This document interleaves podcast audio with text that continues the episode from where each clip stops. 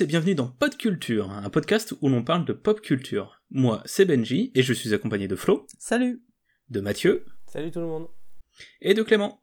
Coucou les copains Et oui, on est de retour dans un deuxième épisode des œuvres de l'année 2019, car dans le premier, et je vous invite, enfin on vous invite à le découvrir, on a parlé de nos jeux 2019, euh, et dans cet épisode, suite, on va parler des œuvres qui ont fait notre année 2019. Alors ça va aller du livre au film, aux séries et peut-être autres.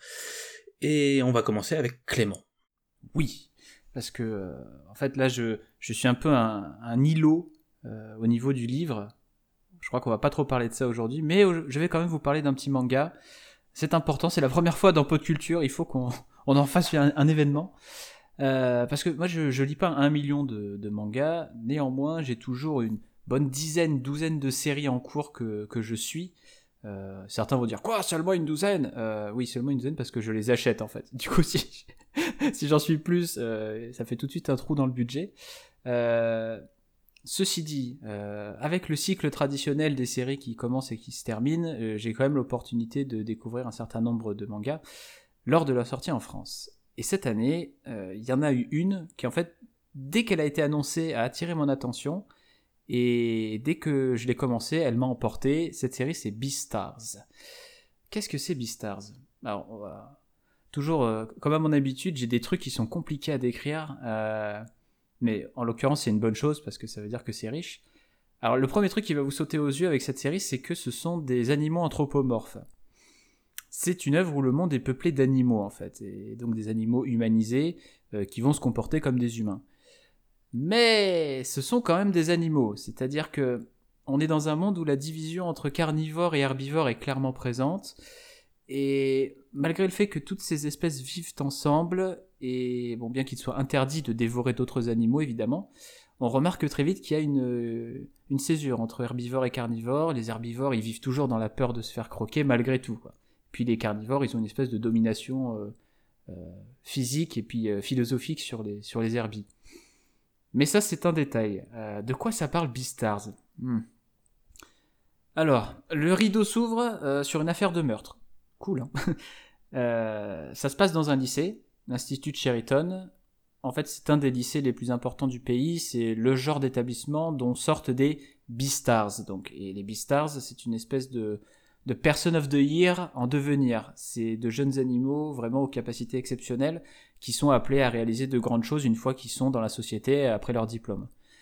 Euh, donc on parle de meurtre, mais bizarrement ce meurtre va très très vite passer au second plan, alors qu'on va commencer à suivre le personnage principal de l'histoire qui est euh, Legoshi, qui est un loup, et euh, en fait on va le suivre dans ses tribulations scolaires, et ce sera l'occasion de rencontrer beaucoup d'espèces différentes, beaucoup de règles différentes, et puis surtout euh, d'être confronté à beaucoup d'instincts euh, au pluriel de la part de tous ces animaux-là. Parce que très vite, l'histoire, elle va partir un peu en sucette. Euh, il y a des histoires d'amour qui vont naître, il y a des ambitions qui vont être révélées. On va aller dans plusieurs endroits dont certains pas trop recommandables, et puis il y a de grosses décisions qui sont prises et des choix qui sont faits par les personnages principaux. Vous avez, vous avez un peu compris qu'il n'y a pas trop de fil directeur en théorie, et pourtant, c'est un, une histoire qui marche formidablement bien, c'est-à-dire que c'est un peu comme ce dont j'ai parlé dans le précédent épisode, c'est quelque chose qui m'a aspiré. Et, euh, en fait, la série est très très rafraîchissante sur beaucoup de points. Euh, D'abord l'histoire, donc, qui est, vraiment pas conventionnelle, qui nous emmène toujours dans des coins assez inattendus. Euh, moi, j'ai pas du tout pu prévoir euh, à quelle sauce on allait me manger et qu'est-ce qui allait se passer et comment allaient réagir les personnages. Là, ce qui est très intéressant, c'est qu'on part d'un lycée, mais on, élargit très très vite le monde et on arrive beaucoup plus dans la société euh, des animaux au sens large. Et euh, c'est en cela que l'œuvre est un petit peu aussi une critique sociétale et c'est un, aspect qui me fait beaucoup plaisir. Euh, graphiquement, ensuite, parce que l'œuvre est dessinée par une femme et écrite par une femme et je trouve que ça change beaucoup de choses dans la, manière dont le manga est dessiné et découpé surtout c'est vraiment visuellement très très spécial. Il euh, y a un graphisme très particulier et puis un, rythme très particulier aussi qui fait que ça, ça, ressort par rapport aux séries euh, shonen auxquelles on a l'habitude. Et puis c'est aussi une histoire un peu psychologique. Il y a beaucoup d'introversion. On laisse beaucoup de part à la, à la, psychologie des personnages. Et étant donné que c'est des personnages qui sont mis en contradiction avec eux-mêmes la plupart du temps, par exemple un carnivore qui doit vivre avec des herbivores sans les manger, ou un herbivore qui doit vivre avec les carnivores alors qu'il en a peur, ça crée quelque chose, vraiment une dimension, euh, une dimension euh, d'introversion qui donne pas mal de profondeur aux événements aussi, parce qu'on comprend mieux les motivations de chacun et ce qu'ils sont amenés à faire. En gros, euh, toute cette année, j'ai jamais autant attendu une sortie que celle des tomes de Beastars. J'étais vraiment euh, avide de savoir comment ça allait se évoluer et comment l'histoire allait, euh, allait vraiment prendre forme. Et ouais, c'est un ovni vraiment, mais je peux que vous inciter à découvrir ça parce que c'est il y a un ton dans cette série que qui est vraiment à part et moi bon c'est ça que je recherche et et vraiment ça m'a touché quoi, ça m'a et je continue encore là à être très être très impatient de découvrir la suite, quoi. Je sais pas si je vous ai bien vendu le truc, mais. Euh, bah, en fait, tel que tu m'en as, enfin, tel que tu en as parlé, pardon, euh, ça m'a fait penser à un film que l'on a vu ensemble hmm au cinéma, et ça me fait penser à Zootopie. Ah, au cinéma, ah ouais, ouais, Zootopie. Bah, il y a ce côté, oui, euh, anthropomorphisme. Mm, mm. et la lutte des classes. Il y, a, y a un volet sociétal aussi c'est une ambiance moins euh, naïve, si tu veux. Oui, évidemment. Si tu veux, c'est très étrange à dire, mais Beastars, c'est une série fantastique, dans le sens où voilà, c'est pas du tout euh, réel, mais c'est quand même très ancré dans le réel. C'est-à-dire, les personnages, ils sont très humains, en fait. Oui. Et euh, donc, humain, parfois, ça veut dire cruel, ça veut dire insensible, ça veut dire égoïste. Et ça, c'est très intéressant. C'est l'intérêt même du fantastique, hein, de, de, réussir à parler des des problèmes humains et mm. réalistes. Là, on est euh, plus dans un délire à la, ferme des animaux, tu vois. C'est vraiment euh, D'accord, créer une société animale, mais qui en fait euh, est le miroir de notre société humaine. Tu vois, je crois que, que quelqu'un m'en a parlé et tout autant bien que toi. Donc mm. c'est vrai que ça C'est vraiment assez extraordinaire. Hein. Et mm. je, rejoins, je, rejoins votre avis. C'est vrai qu'en général, les œuvres où on utilise des, animaux anthropomorphiques, c'est celles-là qui, vont le, plus être satiriques vis-à-vis euh, de la société des hommes. Hum, Donc voilà, c'était vraiment important pour moi d'en parler. Euh, d'habitude, c'est Jordi, notre expert euh, manga animé, il aurait pu rebondir dessus, mais ainsi va la vie aujourd'hui, il n'est pas là. mais vous, vous, avez compris que dans l'idée, pour moi, c'est mon bon manga de l'année. Bah, ça tombe bien parce que bah, j'ai acheté le premier épisode. Enfin, le premier épisode. Oula, j'ai acheté le, premier manga. Il y a déjà une adaptation euh, Netflix? Ouais, il y a un animé qui est sorti là en, milieu d'année, je crois. Ouais, même un peu après. C'est pas sorti en septembre? Possible, ouais. Et donc, qui va arriver sur Netflix euh, chez nous.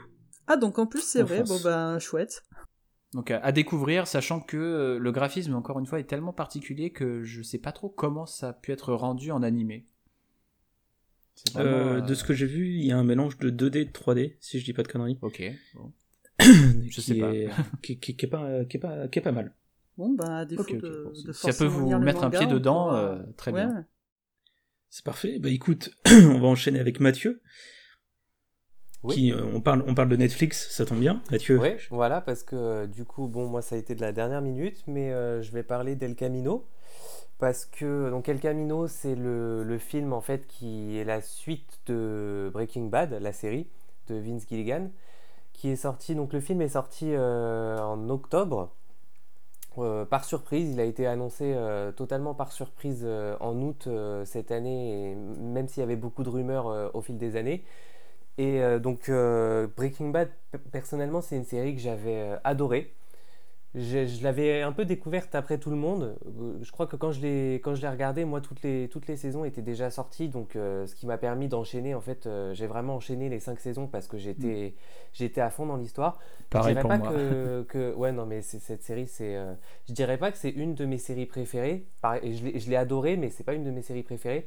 Mais en termes d'intensité, c'est une de celles qui m'a le plus marqué parce que vraiment. Je suis d'accord c'est crescendo en fait de la saison 1 à la saison 5 et ça se remarque encore plus quand on regarde le tout sans interruption. C'est une série qui va crescendo, qui a toujours quelque chose à dire. Et, tu, sens le personnage qui est de plus en plus borderline.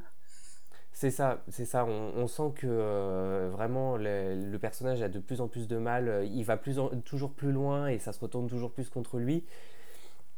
Et donc euh, vraiment, c'est une série qui m'a marqué euh, sur ce point-là. Pardon.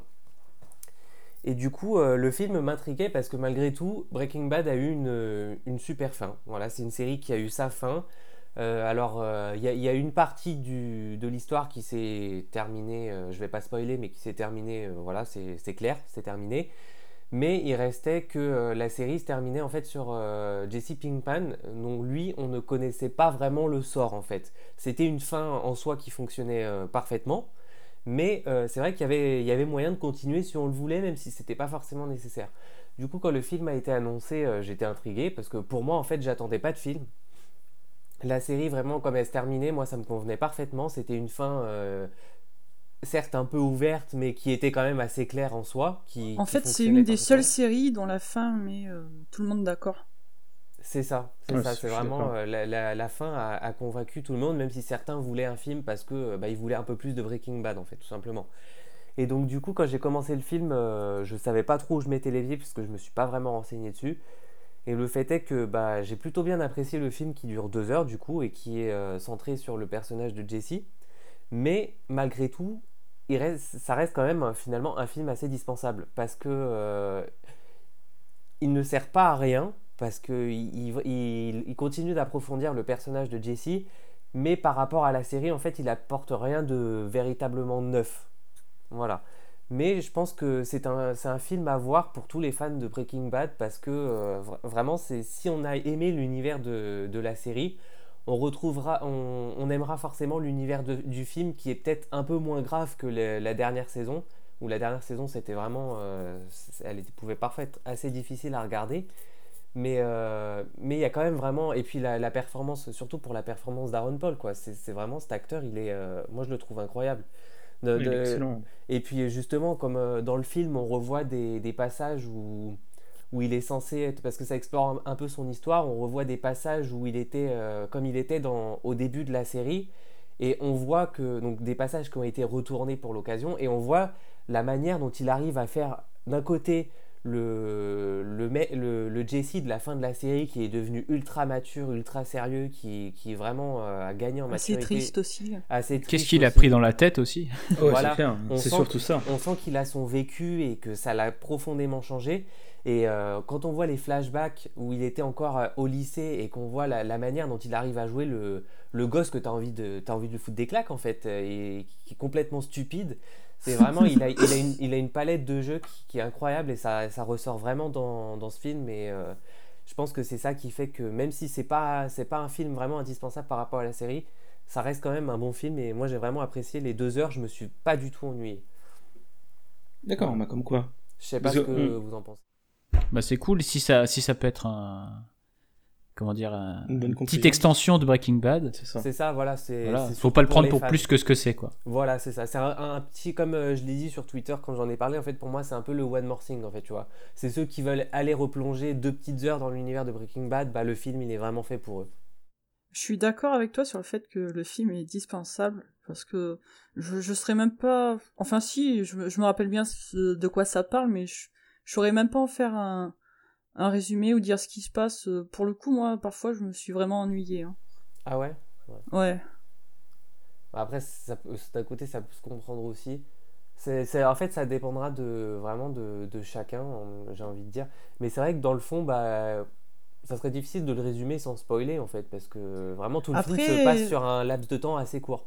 Je pense que c'est indiscutable que c'est vraiment pour les fans euh, assez hardcore de Breaking Bad. Alors déjà, si t'as pas vu la série, bah...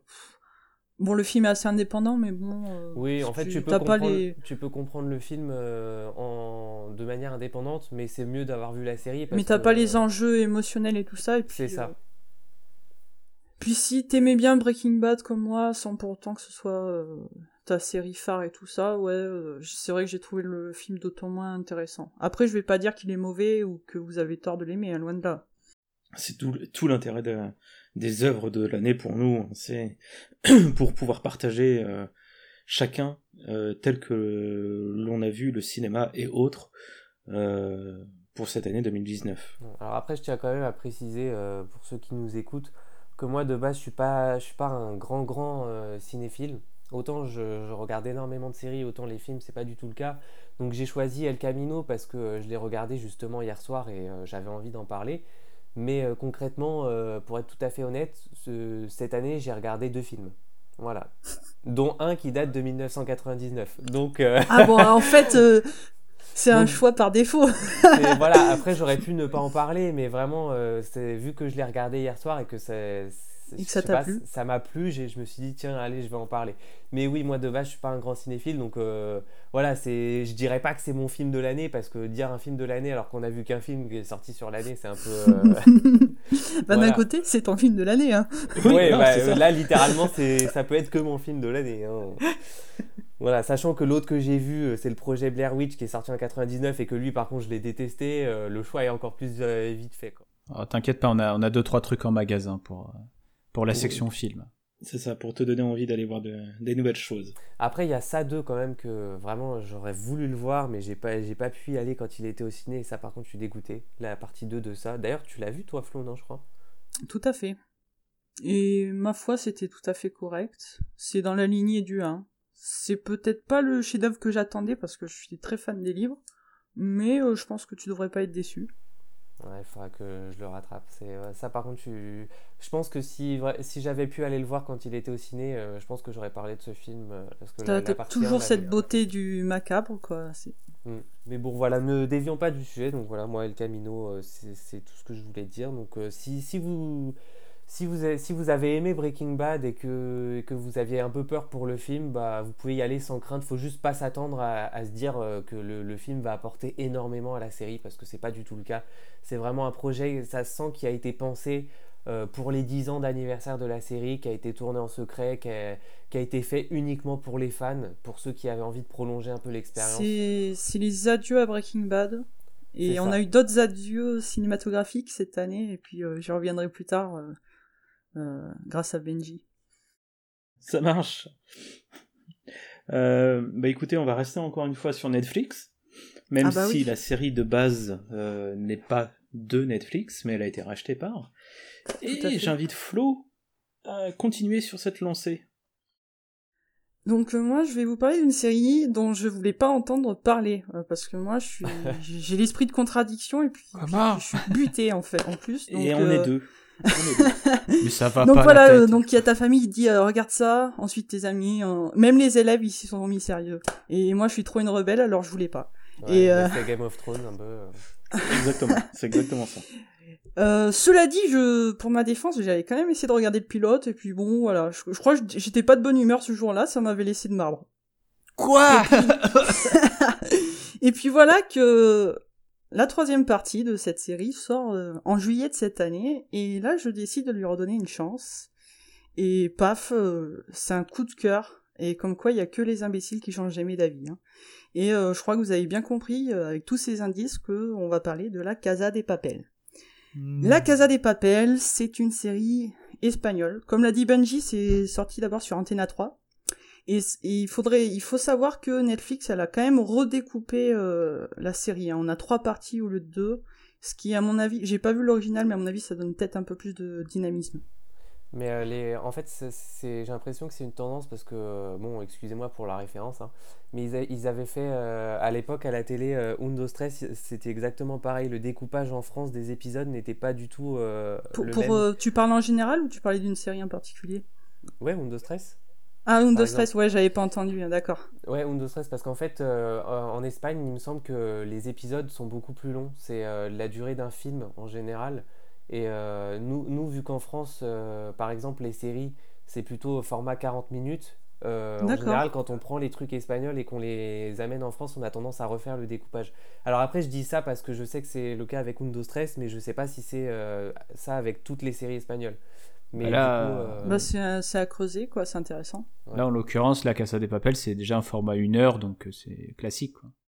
Après, ouais, il faut aussi dire que les, les séries ont évolué depuis euh, Undo Stress, où euh, avant, effectivement, un épisode c'était 40 minutes et point barre. Maintenant, euh, il y a des épisodes de séries qui flirtent avec les 1h30. Et je Et ça trouve qu'on pose va de plus en plus vers des mini-séries, en fait. Oui, oui, oui, voilà, c'est pour ça en fait, les épisodes sont plus longs, mais euh, les saisons sont moins longues. c'est ça. On est, on est plus dans un format euh, typiquement anglais, finalement. Ouais, c'est ça. En tout cas, ce rachat par Netflix, je pense que ça a largement contribué au succès international de la Casa des Papel. Et pour moi, c'est vraiment ça m'a fait penser à Reservoir Dogs de Tarantino. Alors, euh, Ah bon, Ah, déjà, il y a, clos, c'est sûr. il y a un point commun évident, c'est une équipe de braqueurs. Au lieu d'avoir des noms de couleurs, ils ont des noms de villes. Et euh, effectivement, il y a cette ambiance de huis clos euh, sur laquelle je reviendrai plus tard. Euh, je vais pas raconter l'histoire, euh, déjà ça spoilerait, puis bon, je pense que tout le monde la connaît un peu, hein, c'est des, braqueurs qui vont s'attaquer à, la fabrique nationale de la monnaie et du timbre, grâce au plan génial et machiavélique d'un homme surnommé le professeur. Alors ces braqueurs, s'ils sont devenus iconiques tant dans la série que dans la vraie vie finalement, c'est euh, parce qu'ils ont une drôle d'allure, hein, ils ont une combinaison rouge, ils ont un masque de Dali, mais surtout la série elle a quand même une petite portée euh, politique sur laquelle je vais pas m'étendre, euh, mais qui est intéressante à regarder. Et moi ma grosse crainte c'était que l'histoire soit très classique, et en fait non, pas du tout. On va vraiment d'étonnement en étonnement. J'ai trouvé le plan du professeur beaucoup plus surprenant et abouti que ce que j'aurais pu imaginer. Et comme on l'a dit tout à l'heure, il y a cette ambiance de huis clos que j'adore. Alors moi j'adore les huis clos. Effectivement, ça m'a fait penser à Reservoir Dogs, mais même en général, je trouve que les huis clos, c'est hyper propice à instaurer une ambiance, à donner de la profondeur euh, aux relations entre les personnages. Tout à fait. Et d'ailleurs, il y a des relations vraiment très osées, y compris pour des personnages qui sont en dehors de la fabrique de, de papier. Euh, je pense au professeur et puis à, à Raquel. Euh, Évidemment. mais bon, là, une fois encore, Ah, je peux, évidemment. je peux pas approfondir, je vous laisse juger par vous-même. Raquel. Bien Avec sûr, le gros accent. point fort de, de la série, c'est les personnages et le casting qui sont 4 étoiles. Je les connaissais pas parce que, bon, je regarde pas trop de trucs espagnols et puis ils sont peut-être pas forcément connus. Euh, mais je trouve ça euh, remarquable. Et puis aussi la musique, que ce soit du côté instrumental ou du côté des chansons reprises, la musique est phénoménale. Ah bah, Je vais pas vous faire l'affront de, de chanter Bella Ciao. C'est ça, hein, on l'a euh, tous, je- on l'a tous pris dans la tête euh, ces dernières Voilà. années. euh, un nombre je vais pas la comparer fois, à hein. des livrets euh, non plus, mais bon. Euh, mais bon, quand même, c'est une très belle chanson et puis surtout, elle a son histoire. C'est pas que la Casa Mm, de mm, Papel, c'est Bella clair, Ciao, c'est loin de là. Et ce qui est intéressant, c'est que la, la série, je trouve, sur trois parties, elle reste égale, elle reste qualitative. Même si dans la partie 3 qui est sortie cette année, je trouve qu'on n'évite pas le piège de la surenchère. Mais ça, c'est mon avis. Et puis là, ben, bien sûr, comme tout le monde, euh, j'attends avec impatience la partie 4 euh, qui devrait sortir en début d'année.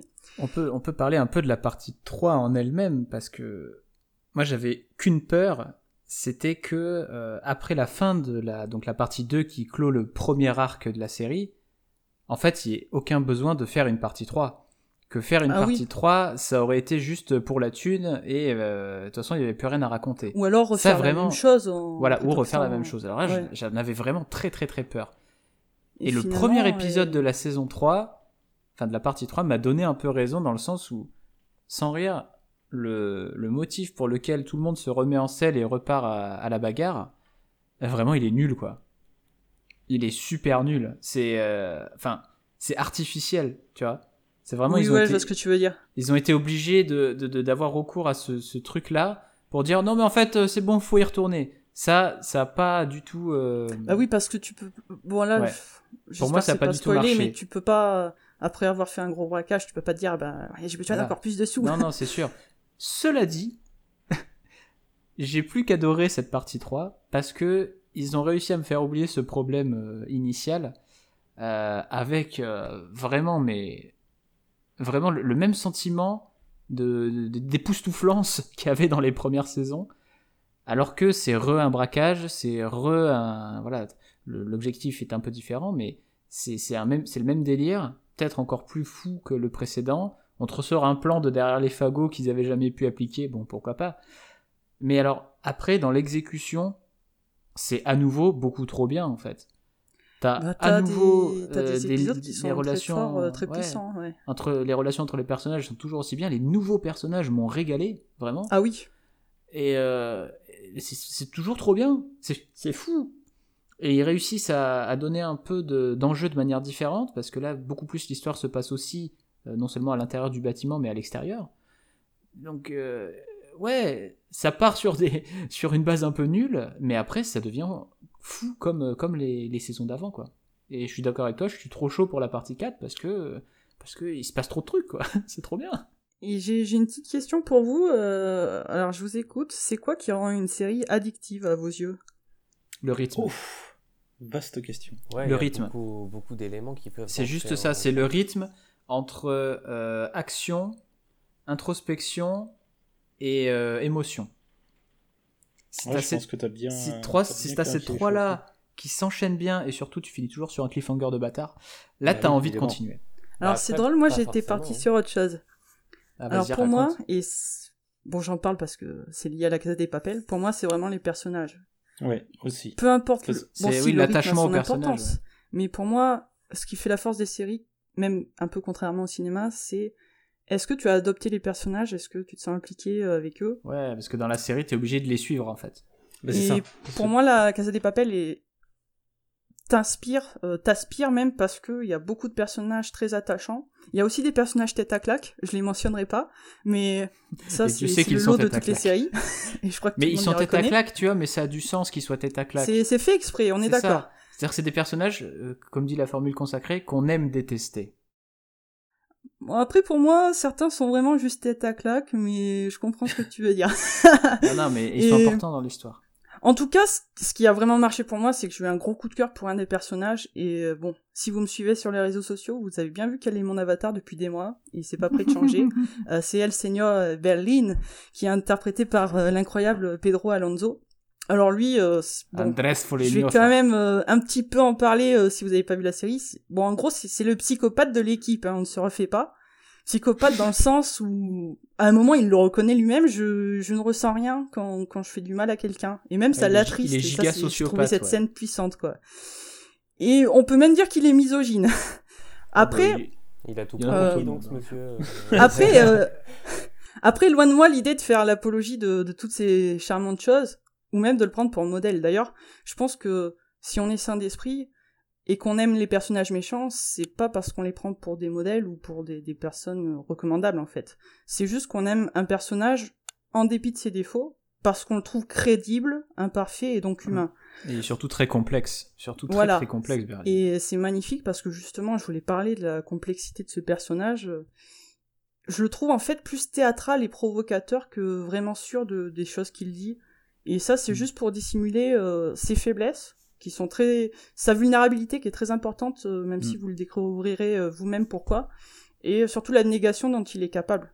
Et là Ouais. aussi, je peux pas Ouais, en ouais. dire plus, mais c'est assez fou. On découvre vraiment, on Ah, redécouvre le sûr. personnage au fil des épisodes. Et une fois encore, la barrière est assez fine entre euh, ah c'est le méchant de l'équipe et ah bah finalement c'est un anti-héros.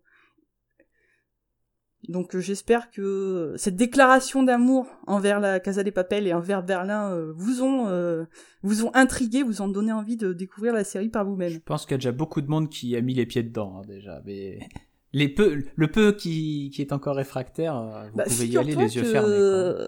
Voilà, figure-toi qu'il y a quand même des gens qui n'ont pas encore regardé. Hein. Ouais, bah, j'en suis. pas regardé. Ouais, voilà. Mais il est fou Comme quoi, comme quoi, vous voyez, là, il y en a deux avec vous, et ben, moi, ça me fait relativiser sur ce que j'ai pu je- penser de la je- série. Moi, je comprends tout à fait l'idée selon laquelle, euh, quand on te survend un truc, tu t'en méfies. Et je suis comme ça aussi. Ah, c'est pour ça que Néanmoins- j'ai tenu à dire que j'ai quand même mis un an et demi euh, ou un an à voir la série, quoi. Néanmoins, cette fois, les enfants, c'est vrai. mais, moi, c'est même pas ça, c'est pas qu'on me l'a survendu, c'est que en fait, de base, euh, le, la série, ne- c'est pas qu'elle m'attire pas, en fait, c'est qu'elle me laisse indifférent, en fait. Donc j'ai pas parce que t'as pas forcément. regardé. euh, Oui, c'est sûr, après, ça va peut-être changer. Ah, mais je comprends totalement. hein, Vous voyez, j'avais des, des gros a priori dessus, hein, moi-même. Voilà. C'est pas comme Game of Thrones où par contre euh, je l'ai toujours pas regardé parce que en fait les gens ils en ont tellement parlé que ça m'a gonflé avant même de commencer à la regarder et je pense que je la regarderai jamais cette série. Parce que Et les gens m'en ont dégoûté avant quoi. Parce que Game of Thrones, je l'avais, j'avais commencé à la regarder avant qu'il y ait toute cette hype et, et puis bon, c'est génial, quoi, c'est tout. Enfin, bon, on va pas parler de la fin, mais. Non, et surtout que je, je l'ai pas encore fini. Mais du ah, mais coup, justement, on va euh, en parler. non, non, non, mais tu vois, Mathieu, je suis exactement pour, comme toi, aussi bien pour la Casa des Papels que pour Game of Thrones. Ah, bon, bah, en Euh, gros, vous son- allez pas regarder ma série, quoi. C'était bien la Ah, si, peine si, que j'en bah parle si, 5 justement. minutes. Je, euh, même plus que ça, mais ah, bah, merci. non, non, non, non, mais justement, au contraire, là, t'as réussi vendre le- la série, comme quoi, ben, moi, j'étais effectivement très réfractaire, parce que En plus, avec euh, Bella Ciao, merci bien, euh, on en a bouffé à toutes les sauces, et c'était la même, euh, la même indigestion que j'ai eue pour la série que pour Game of Thrones. Et finalement, Game of Thrones, je m'y suis mis cette année, il faut absolument que j'arrive à terminer la série, que j'arrive à trouver du temps pour terminer. En plus, si je me trompe pas, Bella Ciao, elle apparaît euh, une fois par partie, ce qui est pas énorme. Et Ah oui, elle est utilisée avec une telle puissance en plus à ça. chaque fois. La, la scène, la scène Bella Ciao, euh, oh, tu chiales quoi. D'accord, non mais voilà, mais voilà, ce que je veux dire par là, c'est que on, on est sur un, un optique où là, je me dis, bon, allez, vas-y, laisse-toi le, laisse-toi Après, ça sert à rien de se plus- forcer, hein. Tu vois, Non, moi, non, mon c'est sûr, premier mais- essai, il était, euh, il était 20. Mais quand tu- en plus derrière tu me dis qu'on est sur un, un huis clos façon Reservoir Dogs, mais tu m'as vendu le truc. Rien qu'avec cette phrase-là, tu m'as vendu le truc. Ah, mais je Ah m'y bah attendais oui. pas du tout, moi. Je pensais qu'il y aurait le braquage et puis ça passait à autre chose, quoi. Oui, voilà, c'est ça. Parce que justement, ça va me permettre, si vous me le permettez, de faire le parallèle, le pas le parallèle, Le mais perpendiculaire, la passerelle. la passerelle avec euh, une de mes mentions honorables de l'année, qui est Once Upon a Time in Hollywood. Et la transition est toute trouvée parce que Reservoir Dogs étant réalisé par Quentin Tarantino également. Donc euh, c'est pas du tout original, c'est même évident que j'allais parler de ça euh, cette année si on me connaît bien, car je suis un très très grand fan de Tarantino. Donc il faut savoir que Once Upon a Time est sorti en août 2019 chez nous, et on y suit une, petite- fenêtre de vie euh, d'un acteur, Rick Dalton, interprété par DiCaprio, et star de la télévision, et son cascadeur, euh, Cliff Booth, qui lui est interprété par Brad Pitt, au sein d'Hollywood dans les années 60. Et ces deux personnages, en fait, n'arrivent plus à se retrouver euh, au sein de ce cinéma et de cette société changeante.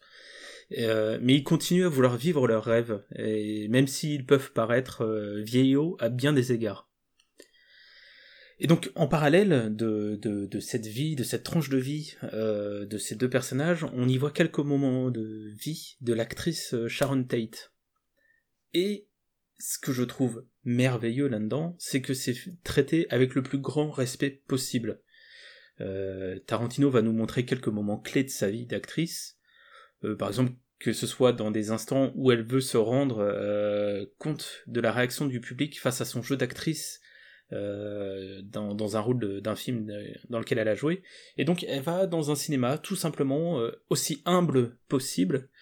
Euh, et donc elle, écoute et elle est satisfaite de voir que bah, les, les, le public réagit vraiment bien à son film et c'est ce qui la rend heureuse quoi.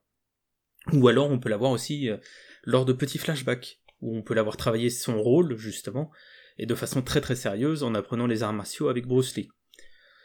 C'est c'est vraiment ce film que que j'ai aimé euh, mais pour moi ce n'est pas encore le film de l'année mais c'est un film que j'ai vraiment aimé ne serait-ce que pour son côté tranche de vie qui est un genre que j'apprécie énormément surtout dans le manga. Et je dirais même plus que c'est un film d'auteur.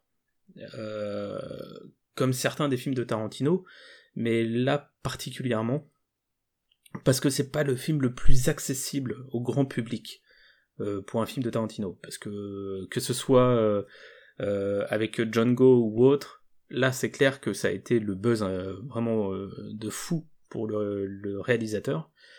Mais euh, ce, film Once Upon a Time in Hollywood c'est vraiment une ode au cinéma. Il a voulu montrer à quel point il aime le cinéma en faisant un film sur le cinéma et plus, plus particulièrement sur le cinéma qui compte pour lui.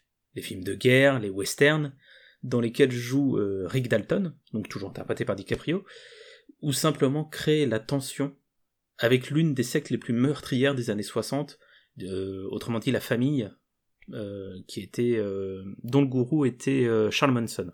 Hmm. Donc tout transpire dans le film les années 60, mais absolument tout, euh, que ce soit euh, en termes sociétal, et en même temps, c'est pas plus mal que ça transpire de, de fou les années 60, hein, étant donné que ça s'y passe. Euh, il y a également aussi des parallèles euh, sur les différentes classes sociales, euh, où on peut voir euh, Rick Dalton, donc qui est le, héros euh, des séries télé dans lesquelles il joue, vivre dans une maison luxueuse, bien trop, grande pour lui tout seul, dans les quartiers les plus huppés d'Hollywood, tandis que son fidèle ami, toujours Cliff Booth, lui vit dans une caravane en périphérie de la ville. Mais ils sont contents très bien et il est pas triste de son sort et c'est ce qui rend le, tout très touchant en fait quand on voit comment euh, Brad Pitt interprète le rôle. Euh, voilà, une chose est certaine, c'est que dans tous ses films, Tarantino traite des genres différents.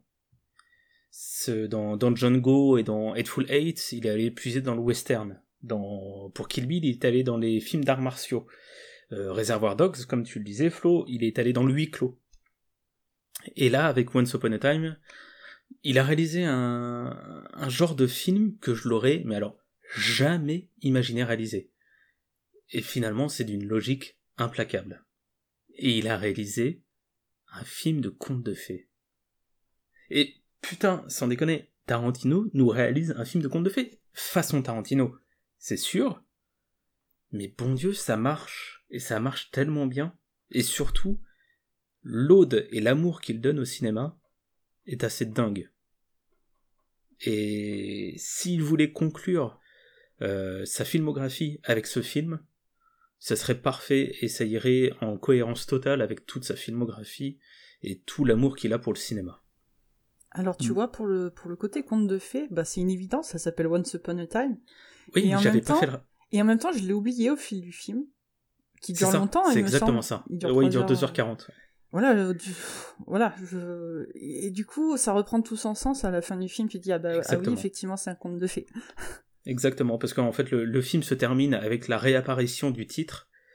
C'est quand le titre réapparaît que, bah, tout comme toi, euh, dans le cinéma, je me suis dit Putain, mais oui, mais c'est d'une évidence. Et, ce qui est drôle, c'est que vu que tu l'oublies, eh ben la tension monte tout au long du film. Tu te dis euh, aïe aïe aïe, je, sais comment ça va finir. Si tu connais l'histoire, euh, de ce qui s'est passé, voilà.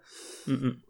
Ah bah, c'est parfait d'en parler maintenant parce que justement, cette, euh, ce suivi de l'histoire de Sharon Tate pour finalement aboutir sur euh, une réinvention historique de ce qui s'est passé, j'en dis pas plus.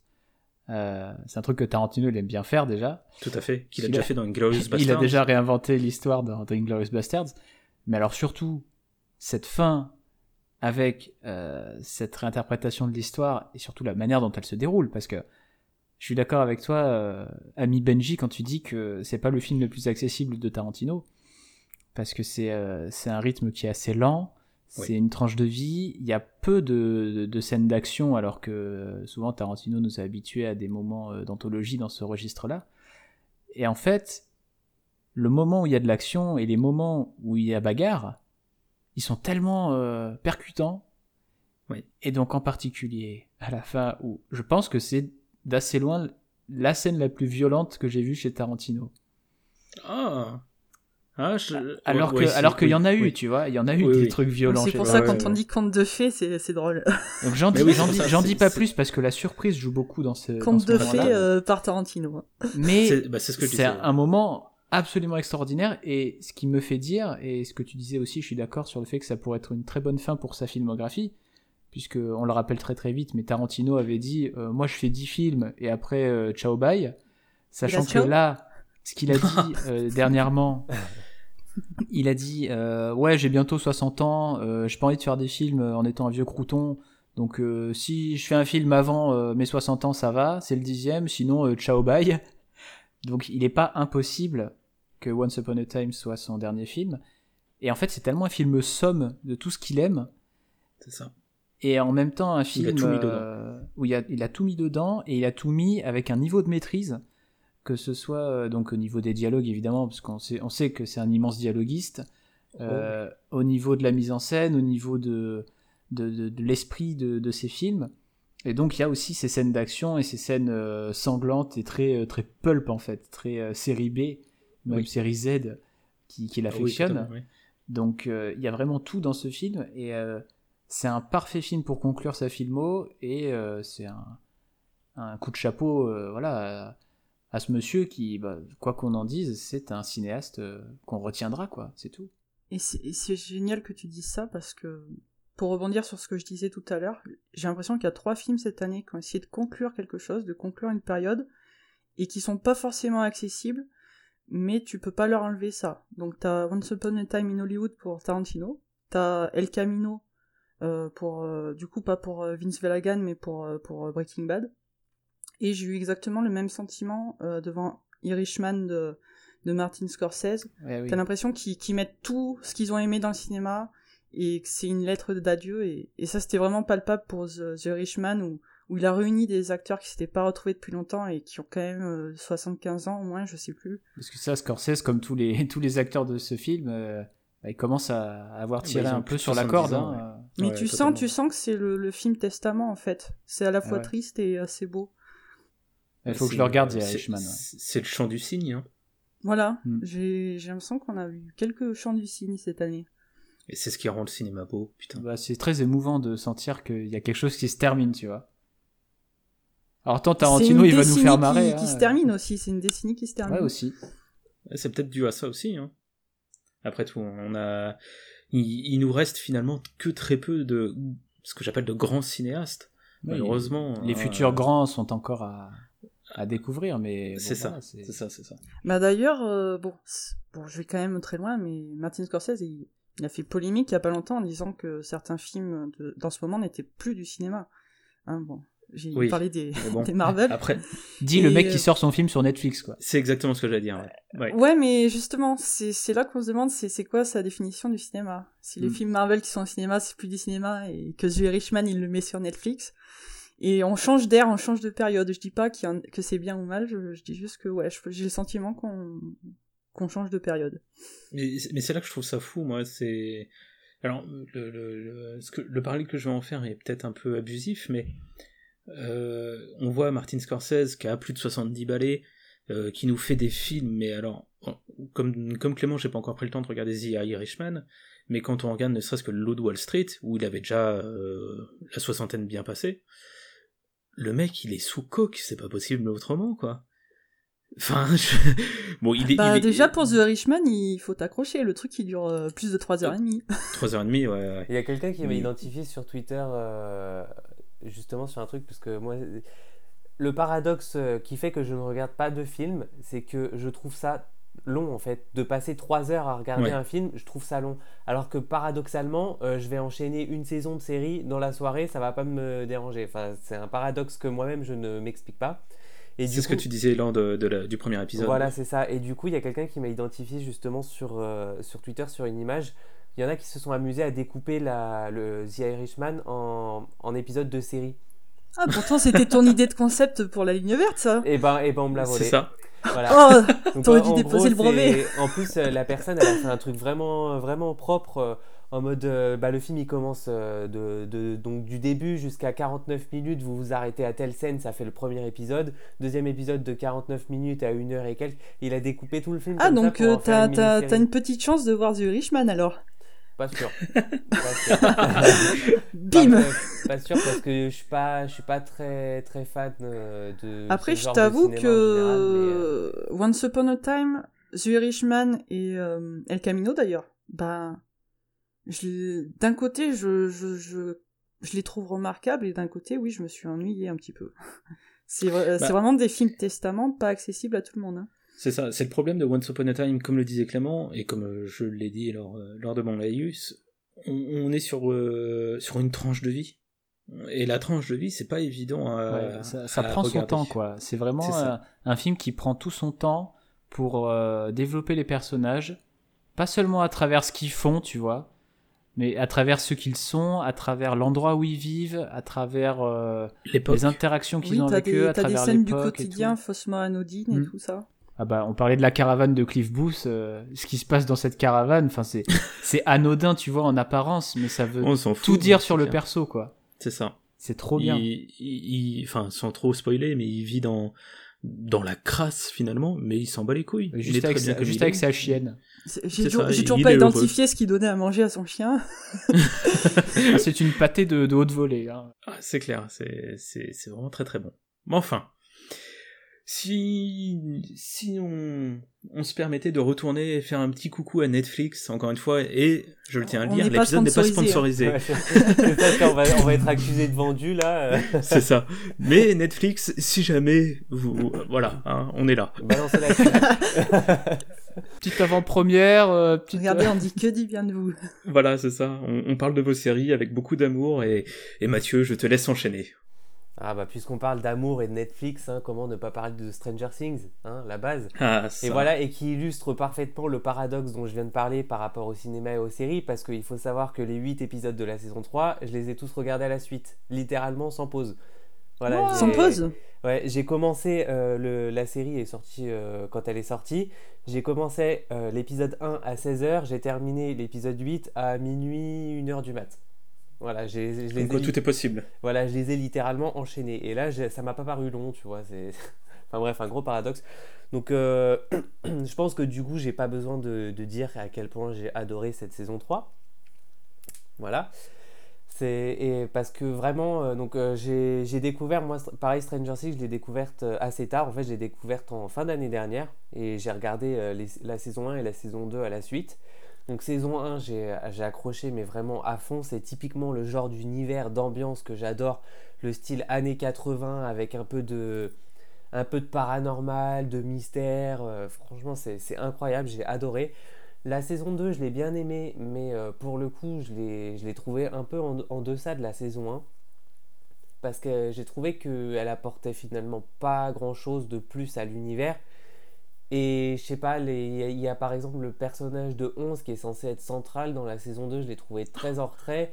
Et bizarrement, l'épisode qui est centré sur elle, pour moi, ça reste le pire épisode de la série parce que c'est vraiment. Ah. Celui-là, je me suis fait chier Mais dessus. non, Ah si, mais non, il est beaucoup trop cool. ah non, mais il, est, oui. il est beaucoup trop chiant. Il, il- il part dans des clichés, mais monumentaux. Enfin, moi, pour moi, cet épisode, ça Ah. a été euh, une torture. Désolé, mais cet épisode, pour moi, c'est le pire de la série. Il- et en plus, bizarrement, tu vois, la, la- j'ai trouvé que c'était du pur remplissage. Parce que la non. saison 2, c'est la seule qui a 9 épisodes alors que les autres en ont 8. Et tu vois, Non, moi, mais pour tu moi, sais s'il y a un épisode qui devait sauter, ça serait celui-là. Mais non, mais tu sais que moi, dans mes rêves humides, la saison 4, c'est que ça. Ah, mais si c'est que ça, je vais, je vais détester euh, la saison 4. C'est c'est Mais non. Alors par contre, juste, toi, t'as détesté ça? Moi, je déteste quand je t'entends parler de 11. Ah oui, 11, 11, ouais. Et Eleven, s'il te plaît. Ah, et regarde en VF. Oui, je suis, je suis team VF pour tout ce que je regarde, T'en fais, pas, t'es pas tout seul, Mathieu. Je te soutiens. Ah, Je suis désolé, mais c'est comme je ça. quitte moi, je- culture. je quitte notre culture.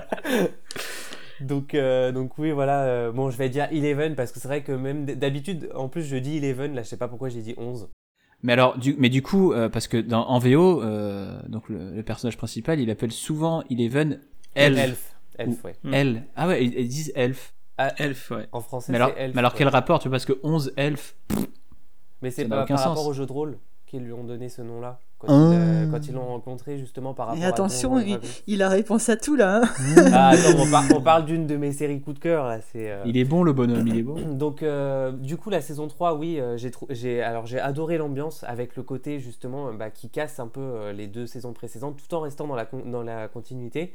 Avec le côté fête foraine, ça se passe en été, c'est beaucoup plus lumineux, c'est beaucoup plus coloré. L'ambiance est un petit peu plus, plus détendue. Puis le, le centre commercial, surtout. Le centre commercial qui est, qui est vraiment énorme. Et, euh, et vraiment, j'ai- trouvé que cette, cette saison apportait euh, un peu de vent frais tout en restant dans la formule habituelle. Et oui, franchement, voilà, c'est. Ce qu'ils ont fait du flagelleur mental qui, qui prend une, une toute autre dimension par rapport à la saison 2 où il restait dans la même dimension que la saison 1, c'est vraiment, pour moi, c'est le, le- un, peu, un petit peu le vent frais dont avait besoin Stranger Things après la saison 2. Et je sais qu'il y a beaucoup de gens qui, qui ont trouvé, qui sont pas d'accord avec moi et qui trouvent que justement cette saison 3, c'est la saison qui apporte rien contrairement à la saison 2. Mhm, Donc, tout à fait. euh, Moi, voilà, moi, donc, autant, euh, non, autant, autant j'ai effectivement, beaucoup aimé, autant j'ai beaucoup aimé la deuxième saison dans ce qu'elle essayait de faire. Autant je suis pas d'accord quand on dit que la saison 3 n'apporte rien. Là, voilà, là, t'es d'accord avec moi, la saison 3 la apporte saison quand même 3, quelque chose. la saison 3 apporte beaucoup. À commencer par le personnage, je crois qu'il s'appelle Robin. Euh, Elle s'appelle pas Robin Alors, alors là, je t'avoue Celle qui, celle qui bosse avec. euh, C'est la fille. Voilà, celle qui Ah bosse oui, avec oui, l'autre bah tête oui. de palmier euh, au magasin de glace. Oui, oui, oui. Voilà, il y a le personnage de Robin qui est le meilleur perso de, de cette saison. Ah non, non, c'est le Ruskov, attends. Alexei. Ah, Ah, je suis si, désolé. Alexei, il est magique, lui. Moi, je suis désolé, la, der- la, la scène la plus marquante pour moi de toute cette série, elle intervient à l'initiative de Robin. Bon, ça se passe après un vomi dans les toilettes, mais ça, Ah, j'avais été sûr que ça serait cette scène. ouais. Mais cette, cette scène est tellement oufissime. Moi, je me Ouais, demandais m'a quand est-ce qu'on parlerait de toilettes. bah voilà. Je suis obligé de, de parler de Robin et je suis obligé de parler de cette saison. Pour moi, c'est le, le soleil de cette saison. Non, après, c'est vrai que Robin est vraiment. euh, Bah, en fait, c'est- ça aussi euh, qui fait la force de cette saison. C'est qu'on redécouvre des duos qui n'y étaient. Enfin, des... pas forcément des duos, mais des groupes qui n'étaient pas forcément ceux des saisons précédentes. Ne, Mm. ne serait-ce Ouais, que Comme ce Dustin- qu'ils avaient fait dans la saison 2. Ouais, Dustin, il est avec les grands là. hein. Ouais, voilà.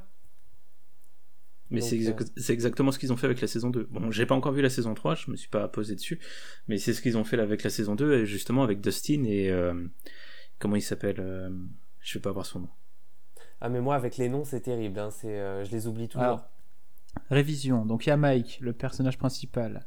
Dustin. Non, avec euh, justement l'un des, les deux, des deux grands dans la saison 2, là où justement on s'attendait pas du tout à ce que Dustin soit avec lui, et finalement il apprend, enfin Dustin apprend beaucoup de lui, euh, comment, comment Oui. se, se coiffer, etc. Oui, Ah, bah, mais c'est avec lui qui, justement, c'est euh, toute la saison 3, il la passe avec lui. C'est des Ah, vrais, bah, La, des la- vrais la bros. relation qui est en fait entre les deux, qui est amorcée dans la saison 2, qui commence à se développer, elle est vraiment approfondie dans la saison 3. Ah, où c'est génial. Où toute la saison parfait. 3, en fait, Dustin n'est pas avec les autres gosses, il est avec lui. Ah, c'est parfait, c'est génial. Ah je c'est- des la vraie bromance. hein. C'est ça, c'est une bromance qui est parfaite, quoi. Après, dans les personnages aussi euh, qui m'ont tué, la sœur de. Eh, J'ai plus les prénoms. Alors attendez, je vais Ah ouais, tricher, ouais, je vais ouais, aller je- sur je vois de parce qui que là c'est terrible. Je C'est de terrible euh, quand j'ai quand j'ai des trous de mémoire comme ça, c'est la sœur de de de de Lu- Ouais, mais je- le- la sœur de Lucas. De Lucas, ouais, ouais, ouais, ouais, c'est ça. Sa sœur, elle est magique. Elle est Ah, moi- magique. moi- Elle fait tout le sel de la saison pour moi. Moi, elle m'a cassé les couilles. Mais c'est c'est ça en fait, c'est elle, casse les couilles, mais en même temps elle est tellement drôle, elle balance des punchlines, mais elle en peut plus quoi. C'est- Et c'est énorme. Quand tu vois que tu te fais clash par une gamine de cet âge-là, franchement, Ouais, suis- mal. Je suis content que ça t'ait plu parce que il faut bien qu'il y en ait à qui ça plaît parce que moi ça m'a pas. Oui, après je comprends que c'est. c'est- En fait, c'est le genre de personnage, c'est où ça passe, où ça casse. Ouais, ouais. Typiquement, c'est euh, soit tu vas adorer, soit tu, tu vas avoir envie Mais de même la je trouve tuer encore que en fait elle est limite que personnage fonction pour balancer des punchlines Ah oui, et, euh, et son jeu et son jeu d'acteur est quand même assez en dessous de celui des autres quoi. Ah non, elle a quand Moi, même moi, en fait bon c'est pas hein. c'est pas pour ce qu'elle fait que ça m'a pas plu c'est que j'ai senti le le décalage avec les autres en fait. Au niveau Bah, du jeu d'acteur. Ouais, tu trouves Moi, j'ai pas, Ouais. j'ai pas. Après, Ah, c'est différent quand tu ça. en VO et VF aussi, hein, du coup. Ah, parce que- peut-être que ah la bah doubleuse après, elle est oui. bonne. Ça, si les doubleurs en VF euh, euh, arrivent peut-être mieux à interpréter le personnage que l'actrice Ah, elle-même. peut-être, Steve. peut-être, peut-être. Steve. Steve. Steve, c'est ça. Ah, Steve. Steve. Voilà, Mhm. donc Steve et Dustin, c'est euh, le duo avec du coup Robin euh, qui, qui forment un trio. Voilà. Et c'est vraiment, c'est vrai que eux, ils ont une, une storyline un peu à part qui se rejoint à la fin forcément avec celle des, des autres. Mais ça, ça apporte vraiment du, du vent frais à la série en cassant un peu. euh, Bon, après, il y a quand même aussi le. le- Par contre, ça, c'est par rapport à la saison 2, ce qui est très injuste, étant donné que c'est clairement un acteur qui a énormément de talent. C'est bah, c'est Will, tout simplement, qui est complètement effacé de cette saison. euh, le, le- Will, il est. Ouais. il sert Celui juste qui à, à se tenir était la kidnappé nuque, au euh, début, c'est ça? Ouais, c'est Hein? ça. Ouais. C'est ça. Oui, je l'aimais Mais- beaucoup, et puis c'est vrai que. Après la performance qu'il a, parce que c'est clairement si on doit retenir une chose de la saison 2 pour moi c'est sa performance parce que c'est Ah, c'est il, il a fait une performance incroyable. Mais vu que la saison 2 a beaucoup moins marché en général, beau- euh, j'ai l'impression que les scénaristes se sont dit que c'était euh, à cause de Will en fait. Et du coup à la saison 3 il a été relayé, mais alors c'est même plus au second plan, c'est au troisième plan quoi. Le mec il apparaît, il se tire la nuque pour dire ah il se passe quelque chose et c'est tout. Il sert à rien. Et je trouve ça vraiment dommage. C'est c'est un peu Bah, mon- à mon l'inverse, regret ça a permis de développer plus de plus d'autres choses. Quoi. C'est vrai, il, après ça, voilà, il a été mis en retrait et ça a permis de développer d'autres personnages, mais je trouve ça quand même, euh, je trouve ça quand même euh, vraiment dommage. Alors, je m'excuse d'avance, les garçons, mais je partage pas du tout votre avis. Oh. Moi, c'est une saison vraiment que j'ai pas du tout aimée, que j'ai failli abandonner. Pour deux raisons. Je, je soutiens Clément euh, dans son. Je défaillis. Alors, euh, bon, c'est pas grave, même si, même si je me fais virer, il faut que je le dise. Alors, tu déjà. quittes Pop j'ai- Culture. J'ai trouvé, j'ai trouvé euh, la saison très immature comparée aux précédentes. Il y a vraiment bah, la- beaucoup de dialogues et de gags qui m'ont pas du tout fait rire. J'ai trouvé les adultes de l'histoire vraiment ridicules euh, à essayer de, de, de faire comme les gamins. Et euh, même j'ai trouvé euh, avant les gamins ils, ils étaient mignons, ils faisaient du jeu de rôle tout ça et puis sous prétexte que l'adolescence et la puberté passent par là, euh, bon t'as des histoires du couple de couple qui me laissent de marbre. Donc j'ai trouvé que les Tu les- pas de exactement, c'est peut-être ça le souci. Et en plus, t'es pas drôle. Tu n'as rien Donc- pour toi, décidément, c'est triste. Ah bah, je, bon bah voilà, je l'avais prédit, hein, je quitte votre culture. Donc voilà, j'ai trouvé ça pas drôle, j'ai j'ai trouvé ça mal écrit. Ça reste mon avis, hein, bien sûr. Et euh, je trouvais ça même invraisemblable quand, tu vois que, par exemple, dans, un hôpital, euh, ils sont attaqués par le monstre. euh, Il y, a, quasiment personne, l'hôpital est désert. Quand tu vois que des gamins ils, ils font des pieds de nez à l'armée euh, top secrète russe, Oui, suis dit après, oh là ça, là, ça les- part ça, très loin. C'est ambiance aussi très années 80, tu vois, dans les années 80. Ouais, mais tu vois, bon, je suis, je suis pas fan de la série, hein, peut-être que ça joue, mais la saison 1 et même la 2 m'avaient pas dérangé, quoi, je les La avais suspension consentie de l'incrédulité n'est donc plus consentie. C'est ça. Et après, le truc, c'est qu'il faut pas oublier aussi que, étant donné que ça se passe là dans les années 80, euh, ça fait la part belle à tout. Enfin, non.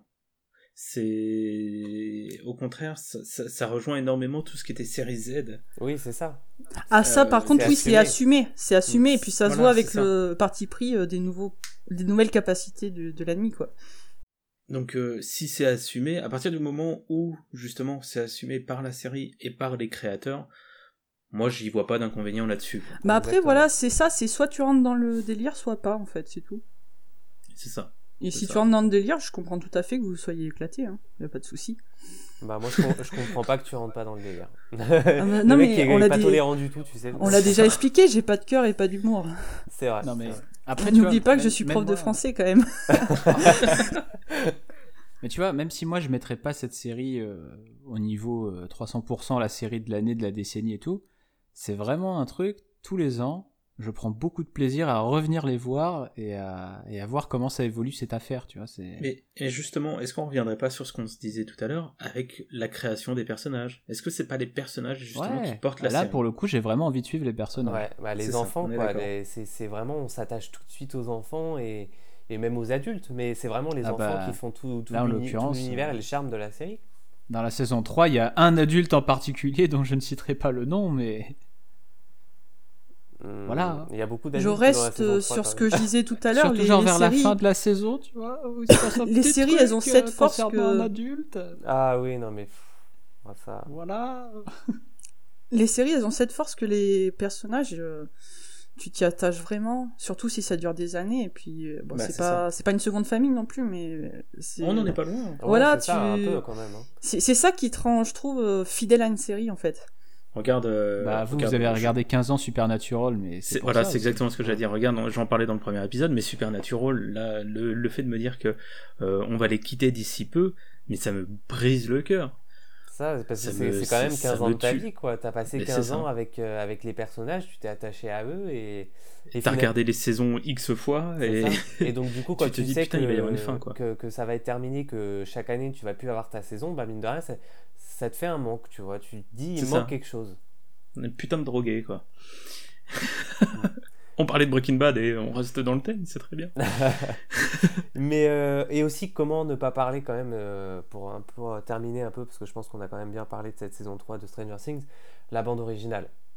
Là, bah, comme d'hab. C'est Ah, obligatoire. toujours, la euh, bande originale de Stranger Things, c'est juste un bijou. Même si vous n'aimez pas la série, si vous aimez tout ce qui est synthwave, euh, ambiance Années années 80, et rétro tout, wave. euh, il, il faut Ah bah justement, absolument j'ai écouter j'ai les bandes détesté originales. la bande originale. Non, je rigole. Ah, euh, alors là, tu vois, j'étais, j'étais, euh, j'avais un gros sourire, mon sourire il s'est effacé d'un coup. J'allais dire non, là par contre tu vas trop loin, Flo, ça va pas, ça va pas. Donc euh, vraiment, euh, voilà. Et puis si jamais vous voulez juste euh, découvrir les meilleurs morceaux, il y a un petit article, un petit top 15 des meilleures, des meilleures musiques de la, de la série sur Break Culture, un super blog. Oh, mais c'est pas pas fini ça. Des petits likes. Mettez des likes, commentez, partagez, envoyez des dons, faites, faites tout ce que vous voulez. Non, Non, mais vraiment, si, si vous devez, même si vous accrochez pas forcément à la série, la, la- la bande originale est incroyable. C'est Ah non, c'est déjà si vous euh, accrochez pas à la série, vous avez tort. Voilà. dé- déjà, oui, mais euh, rattrapez-vous. D'accord. Rattrapez-vous au moins à moitié en aimant la, la bande originale. Voilà. C'est, je, vais- je vais m'arrêter là. Voilà, je, je- j'ai assez euh, craché. En vrai, Flo, euh, Flo de on, te, on te pardonne. euh, Nul, Ah, nul mais je, je ne sais pas. Oui, on, on te pardonne un peu, un peu. Et d'ailleurs, bah voilà, maintenant euh, ça va être à toi. Euh, Tu vas nous parler d'une série beaucoup moins, beaucoup moins joyeuse. Euh, Ça dépend. Est-ce que je suis toujours la bienvenue euh, dans Ah, l'émission Tu peux ouais revenir dans Pot de Culture. Ouais. Allez, on te réintègre. Mais euh, on- Alors, qu'on t'y prenne plus. hein. Après, bon, je, je vais encore plus casser l'ambiance. parce que je vais vous parler d'une série que, contrairement à La Casa des Papel, j'avais très envie de la voir. Et euh, donc cette série, va être euh, avant tout accessible sur OCS parce que c'est une création HBO. On peut plutôt la qualifier de mini-série et c'est un drame historique qui est pas du tout passé inaperçu cette année, c'est Chernobyl. Alors Chernobyl, comme son nom l'indique, euh, parle de la catastrophe nucléaire qui est arrivée en Ukraine en avril 86. Et bien sûr, on n'est pas du tout dans du divertissement. Hein. C'est inspiré d'une histoire vraie, euh, d'une catastrophe. Ah oui, Euh, euh, avec le fameux nuage qui est passé au-dessus, de- enfin qui n'est pas passé justement au-dessus de Non, nous. non, il, ça. il a pas passé la frontière, tu te rappelles Oui, pas voilà, c'est ça. Enfin bon, on n'était pas là, nous, hein. Il est très Les Allemands et les Italiens qui ont tout pris, ça va. Donc c'est une catastrophe euh, sans précédent. Hein, malheureusement, bon, il y a eu d'autres catastrophes euh, après, mais euh, elle n'avait pas eu de précédent, du moins je crois pas. Et donc la série va s'attarder bon, sur l'accident lui-même, c'est une évidence, mais aussi sur les causes qui ont été techniques, certes, mais aussi pas mal humaines, et sur les conséquences qui sont bien plus denses et désastreuses qu'on peut l'imaginer. Et euh, ce, qui, ce qui est choquant, c'est que les gens de l'époque ont perdu beaucoup de temps à mesurer euh, la gravité de ce qui se passait ou, à même euh, assimiler l'ampleur de la catastrophe et des conséquences que ça pouvait avoir. Et ça rend le drame encore plus terrible. Bien sûr, tous les personnages de la série ne sont pas jetés, il y en a quand même beaucoup qui luttent euh, pour protéger des vies et pour contenir les, les émissions radioactives euh, après l'incendie, parce que ça aussi c'est très technique, c'est pas c'était très c'était pas évident à faire et la série explique euh, plutôt bien tout ça sans nous perdre en fait. Mais bien sûr, bon ça tout le monde le sait, il y a quand même eu euh, un avant et un après Tchernobyl, euh, c'est irréversible, euh, ça va mettre des, centaines voire d'années voire plus pour pour pour qu'il y ait plus rien en fait. Donc la série, elle a quand même une, dimension pas mal politique. Hein, il faut recontextualiser ça. En 86, il y avait encore l'URSS. Hein, le, le mur de Berlin, il chute que trois ans après. Et euh, ça nous montre le rôle très peu glorieux des, des politiciens et de la presse euh, à ce moment-là. Hein, que, surtout parmi euh, l'URSS, mais, mais aussi dans le monde en fait. Hein, parce qu'on a, on a parlé tout à l'heure de, de la France, hein, je crois que c'était Benji, que soi-disant Oui. c'était juste un petit nuage qui en plus s'est arrêté aux frontières et tout ça. Oui, non, il a été vachement poli le nuage. Voilà, donc, donc on essayait de, de, l'accident, de, de faire des manipulations politiques, et on a sacrifié du temps et des vies, bah, juste pour de la politique en fait. Et euh, après, d'un côté, c'est pas surprenant, mais quand tu vois la série, tu dis, tu dis putain, ça s'est vraiment passé, mais voilà quoi, c'est t'as pas les mots. Et euh, et le bilan humain, il est vraiment désastreux. Alors pour vous expliquer à quel point euh, les, politiciens peuvent être de mauvaise foi, et il y a une autorité qui, prétend qu'il y aurait eu que 130 ou 200 morts après Tchernobyl, quoi. Et alors que, d'après les estimations, on peut même tabler jusqu'à presque un million de victimes. Et en fait, on le saura jamais parce que c'est très difficile de savoir euh, qui est tombé malade, qui a eu un cancer à cause de ça, en fait. C'est ça, t'as les victimes directes et collatérales, quoi. Et puis, euh, encore aujourd'hui, t'as des gens qui essayent de repeupler euh, la zone autour de, de la zone sinistrée. Et puis, t'as les enfants, ils ont des problèmes de, de cataracte et tout ça, quoi. hein.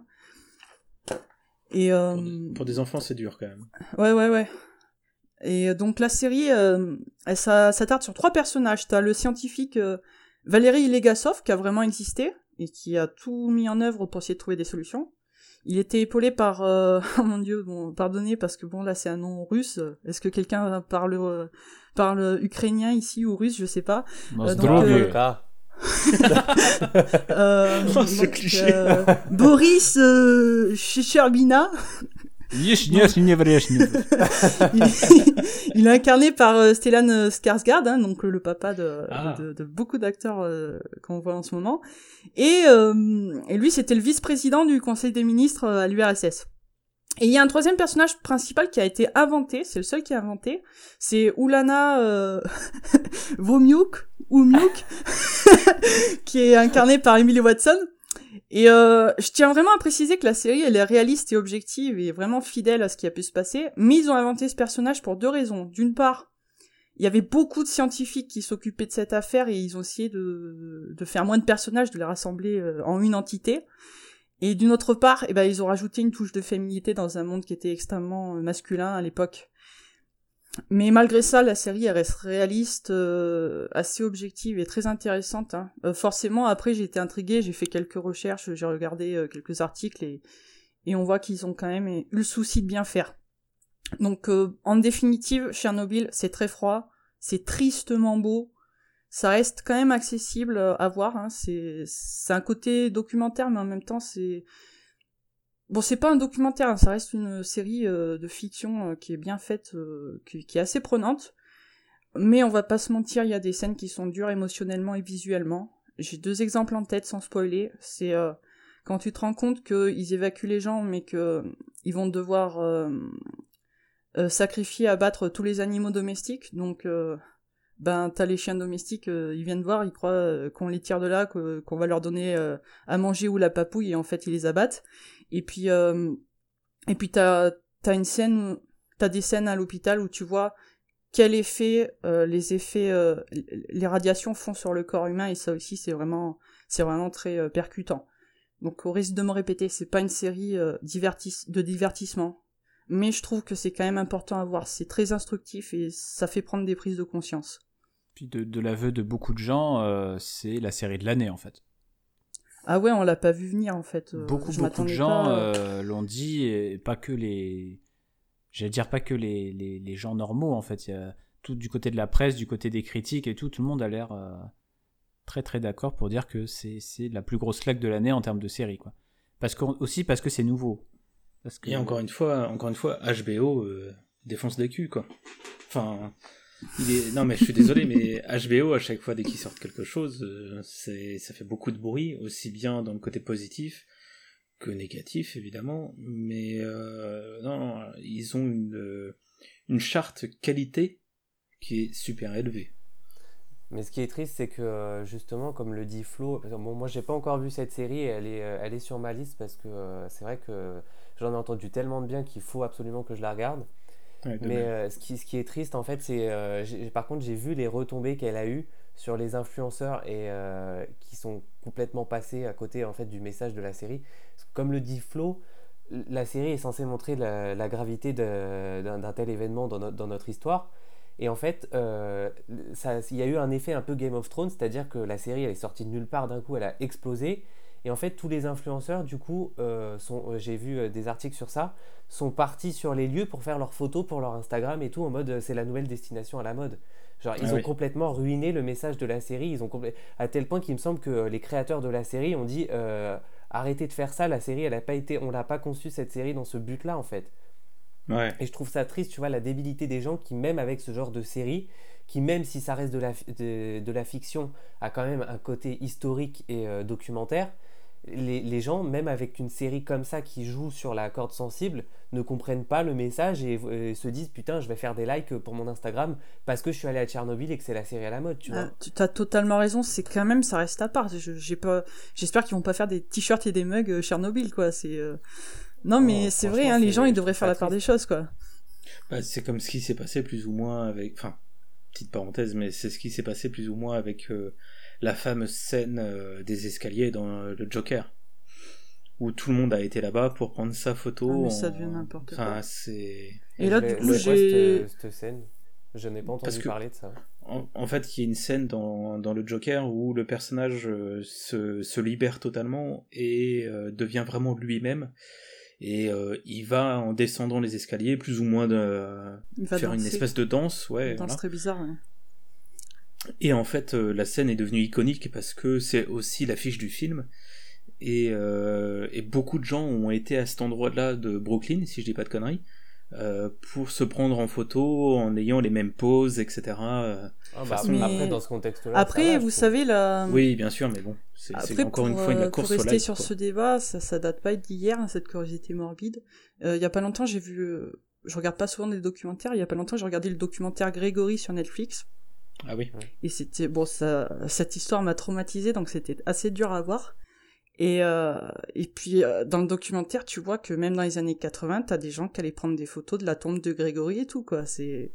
Ouais, non, mais il y a- y, des gens, ils ont. Franchement, je sais pas ce qui leur passe par la tête, mais. Bah, pas grand chose. Ah ouais, non, mais c'est- triste. La quoi, simple que- curiosité morbide, quoi. Ouais, mais enfin, on a tous, on, on va pas se mentir, on a tous un peu de curiosité morbide. Par exemple, c'est pour ça qu'on va aller se dire, tiens, je vais regarder le, le reportage sur le petit Grégory. Parce que j'imagine que les parents, ça les intéresse pas que qu'on fasse un reportage sur la, sur euh, la mort de leur, de leur gamin, tu vois.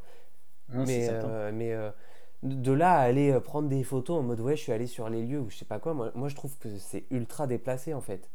Ah, T'as qu'à voir le, le nombre d'émissions de faits divers en fait à la télévision. Ouais, ça, Vous savez, ce, Ah bah, le- ce- ce- façon, cet écran noir là-bas qu'on n'allume pas divers, souvent. C'est ça, c'est la curiosité morbide à son paroxysme. C'est comme tous ceux Après, qui vont je se me prendre en dis photo que- à Auschwitz et tout, quoi. D'un côté, la popularité de, ce- de, de cette affaire criminelle qui est toujours pas résolue, non seulement c'est ce qui a quelque part empêché que ce soit résolu, et en même temps qui, qui- ce qui relance l'affaire et qui, qui donne peut-être de l'espoir aux parents qui se disent l'enquête continue, euh, peut-être qu'un jour on saura, mais bon, il y a de moins en moins d'espoir là. Bah, je pense qu'au ouais, au bout d'un moment. euh, Mais enfin, c'est triste pour les parents parce que le fait que. D'un côté, oui, ça leur donne de l'espoir que l'affaire soit résolue, mais au bout d'un certain temps, ça les enferme surtout dans une tristesse qui prendra jamais fin, en fait. Déjà que quand tu perds un enfant, ça s'arrête jamais, mais là, le fait de voir le- que leur drame, en fait, euh, devient carrément un divertissement pour certains, ça- moi, ça me ferait mal au cœur, tu vois. Moi, je pense vraiment qu'ils vivent un enfer depuis, euh, depuis 1984, et euh, surtout quand tu vois tous les rebondissements, toutes les choses dingues euh, dans cette affaire, c'est, je pense vraiment qu'ils vivent un enfer depuis, depuis toujours, quoi. On peut parler du film de l'année pour qu'on aille mieux. Ouais, c'est vrai, après Chernobyl et Grégory, euh, il faut parler un petit peu là de, de, de, je sais pas, de Disney, de... Non, non, mais on a un truc en magasin avec, euh, avec l'ami Benji. Euh, c'est pas forcément gay, mais euh, ça reste une expérience euh, assez extraordinaire et euh, qui pour nous a tout cassé cette année dans les cinémas de France et de Navarre. Absolument. Et je vais me permettre de commencer, euh, car on a Clément et moi le même film pour le film de l'année, donc on va essayer de faire une expérience à quatre mains pour essayer de, vous présenter et de, de, vous inciter à regarder ce film. Alors il va être question de Parasite, euh, film réalisé par Bong Joon-ho, est sorti chez nous en 2019, euh, en juin 2019 pour être précis. Euh, alors pour commencer, il faut savoir que moi je suis extrêmement néophyte en matière de films asiatiques. Euh, comme seul vrai classique, j'ai vu Battle Royale. Voilà, c'est vous dire mon niveau.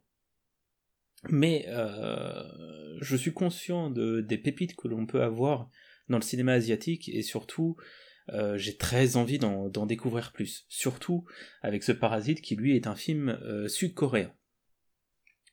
Donc vous avez sans doute euh, déjà entendu parler euh, de ce film, ne serait-ce que grâce à sa palme d'or à Cannes cette année, ou simplement parce que vous connaissez le réalisateur. Euh, parce que Bon Joon-ho, c'est celui qui a réalisé Okja, qui a également fait polémique euh, lors de sa sortie sur Netflix, car comme ce qu'on disait, c'est ça, comme qu'on- ce qu'on disait tout à l'heure. Est-ce que c'est du vrai cinéma parce que ça sort sur Netflix? Pour moi, oui. Un, un ciné- un film reste un film. Dans, dans, dans ces cas-là, ça veut dire que tous les petits cinéastes qui font des courts-métrages ou autres, ce n'est pas du vrai cinéma. Ça veut dire que Bref. quand tu regardes un DVD, euh, c'est pas du cinéma non plus, quoi, finalement. Mm, Non, mais voilà, c'est pour moi, il n'y a pas de vrai ou faux cinéma. C'est du cinéma, point barre. En plus, Okja, c'est bien. Regardez. Il faut que je regarde. ou alors simplement euh, avec ses autres films plus connus comme euh, Memories of Murder, Mother ou encore Snowpiercer, qui a été une, euh, un film euh, qu'il a réalisé aux États-Unis. En plus, nos perceurs, un- c'est bien. Regardez. C'est très très bien. Comme quoi, voilà, je, je dis Battle Royale, mais j'ai également vu Snowpiercer. Euh, quoi qu'il en soit, moi je ne peux que vous conseiller Parasite. Euh, Clément, si tu veux Ouais, enchaîner. ouais. On peut enchaîner sur plein de trucs parce que déjà, ça a été euh, un des très très rares cas, je pense, où il y a eu euh, succès critique dithyrambique et succès populaire aussi. Ouais. Disons qu'en France, le film, il a fait 1 650 000 entrées. C'était pas arrivé depuis 15 ans pour une palme d'or, et encore la dernière palme d'or à avoir fait ça, c'était euh, Fahrenheit euh, 9-11, donc le documentaire sur les attentats du 11 septembre de Michael Moore. On revient un peu sur la curiosité morbide. Surtout, c'est un film, c'est un film coréen. Donc c'est un film asiatique et jamais, jamais en France, un film coréen, en plus un film d'auteur coréen, avait passé euh, la barre des 1 million d'entrées. C'était dingue. Et qui plus est, euh, n'est sorti, en tout cas au début, qu'en VOST. Ouais, il est sorti sans VF. C'était tellement pas prévu au départ que le machin, il a eu une VF que euh, après coup. Et donc du coup, tu vois ça, tu te dis, mais alors, comment ça se fait? Comment ça se fait que ce film-là, film d'auteur coréen qui débarque, comme ça, il arrive à rencontrer autant son public et autant de succès? Eh ben en fait, c'est parce que, et c'est pas moi seulement qui le dis, parce que, de l'aveu de beaucoup, c'est un film total.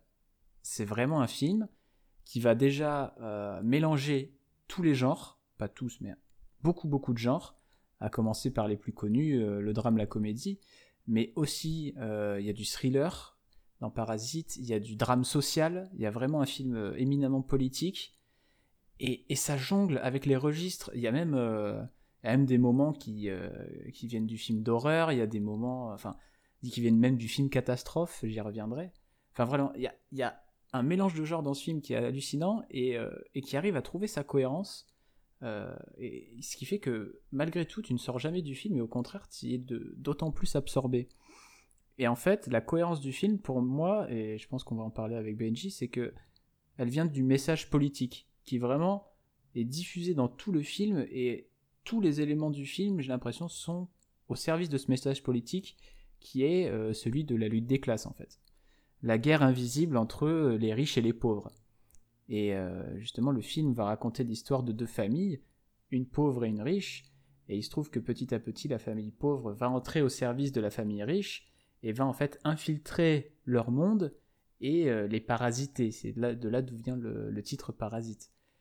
Et alors, tous ces personnages, ils sont tellement bien écrits dans le sens où ils ont une fonction dans le récit, mais ils dépassent tous leur euh, statut de personnage-fonction pour devenir tous des personnages très humains, y compris les riches en fait, qui au départ sont montrés un peu comme euh, le cliché du riche qui est hautain, qui est méprisant et qui est voilà, qui va mal considérer le pauvre.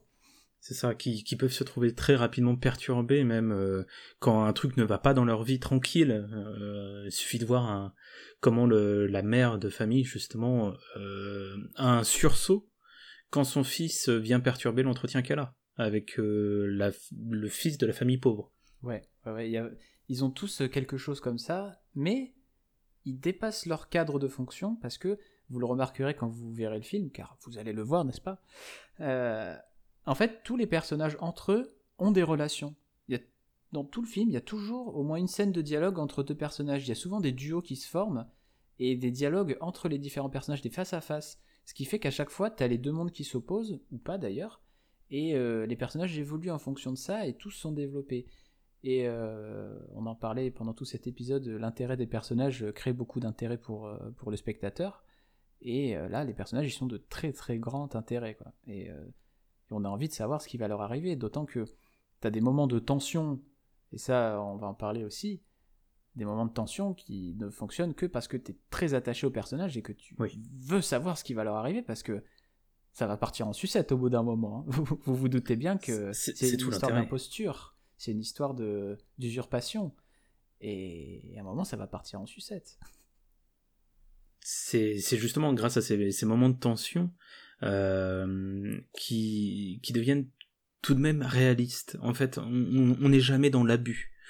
On est toujours dans, dans quelque chose de très plausible, de très réaliste, et qui peut euh, faire froid dans le dos, en fait. Euh, je pense notamment à un moment où euh, la famille euh, euh, pauvre que l'on suit donc depuis le début, car ce sont vraiment eux les, les protagonistes de cette histoire, euh, ils vont être obligés de se cacher au cœur de la maison, euh, cette fameuse maison de riches, euh, pour X raisons. J'en dirai pas plus. Ouais, là, faut pas trop spoiler parce que c'est vraiment relié à un élément clé de l'intrigue. C'est exactement ça. Mais alors, c'est vrai qu'il y a, y a une tension là, cette colle au siège, quoi. Ah, mais voilà, euh, et littéralement, on, on en trans. Enfin, moi, je, je sais que mon, expérience de cinéma a été que je, pendant ce, ce, ce, moment-là, je, je, transpirais tellement j'étais ah dans le film, quoi. Mais à tel point, tu vois que suite à cette séquence, il y a le seul petit point noir que j'ai par rapport au film, mais qui bizarrement n'a été partagé par personne avec qui j'en ai parlé. Donc c'est peut-être moi. Euh, c'est qu'en fait, ce moment-là est tellement incroyable et en fait il débouche sur le dernier, euh, le dernier acte du film. Mm. Et en fait j'ai eu du mal à re-rentrer dans un acte euh, suivant, dans un nouvel Très acte calme. du film, qui est beaucoup plus calme, et du coup il y a Oui. un changement de rythme assez violent. Oui, et en fait j'ai eu du mal à ce moment-là, et à, à- quitte à trouver la fin du film en fait un peu longuette par rapport à, je vois ce que tu veux au précédent. Mais je pense que c'est surtout une, un changement de rythme assez brutal qui, moi, m'a ah, qui m'a un peu euh, fait sortir du truc. Après, c'est peut-être aussi parce qu'on n'est pas habitué justement à ce cinéma asiatique. Ben, Qui, pour tout euh, te dire, ouais, qui a j'ai- d'autres J'ai vu quand même pas mal de, de films coréens surtout. D'accord Et euh, bon, moi j'adore, hein, j'adore le, le cinéma coréen parce qu'il a cette, euh, ce souci en fait de l'image, je trouve. euh, déjà au niveau euh, vraiment du grain de l'image, c'est toujours mais immaculé. Et au niveau des cadres, c'est toujours mais millimétré du cul, c'est incroyable. Ah, vraiment là, je, je lâche tout parce que à chaque fois je mate un film coréen, j'ai vraiment ce souci du cadre qui, me saute aux yeux et non seulement donc euh, géométriquement, mais aussi au niveau du sens. Et euh, je parlais tout à l'heure de, des influences un peu de films catastrophes dans euh, Parasite. Il y a un moment, pareil, je spoil pas trop, mais pour vous donner une idée, il y a un moment où il y a une pluie diluvienne et où il y a des inondations. Et vraiment, ces scènes-là pendant les inondations, moi, elles m'ont fait penser euh, à un film catastrophe avec euh, des gens qui sont en panique, ça court dans les rues, et, euh, et au final, tout cette, toute cette séquence-là, avec des plans vraiment pour montrer la montée des eaux, non seulement c'est très beau visuellement, mais en plus ça sert le message derrière. C'est-à-dire ça fait écho au moment du film où les personnages principaux sont un peu dans la mouise, et ça remontre ensuite l'opposition entre pauvres et riches, parce que tu as les pauvres qui du coup sont entassés dans un gymnase parce que tout leur quartier, toutes leurs maisons sont inondées, alors que les riches, ils sont euh, dans leur grande demeure en hauteur et ils sont protégés de ça. Enfin, j'ai l'impression que dans ce film, tout a du sens et à la fois tout est cohérent et tout est hyper bien agencé. Enfin, c'est Rien n'est mis au hasard. c'est ouais, ça, il n'y a rien tout- au hasard. Et c'est ça qui le rend aussi impressionnant, je pense. Tout Et est même si absolument maîtrisé en fait de A Ouais. à Z. Ouais, Et même si on analyse beaucoup, nous, je pense que tous ceux qui n'analysent pas forcément le film ressentent ça d'une certaine façon.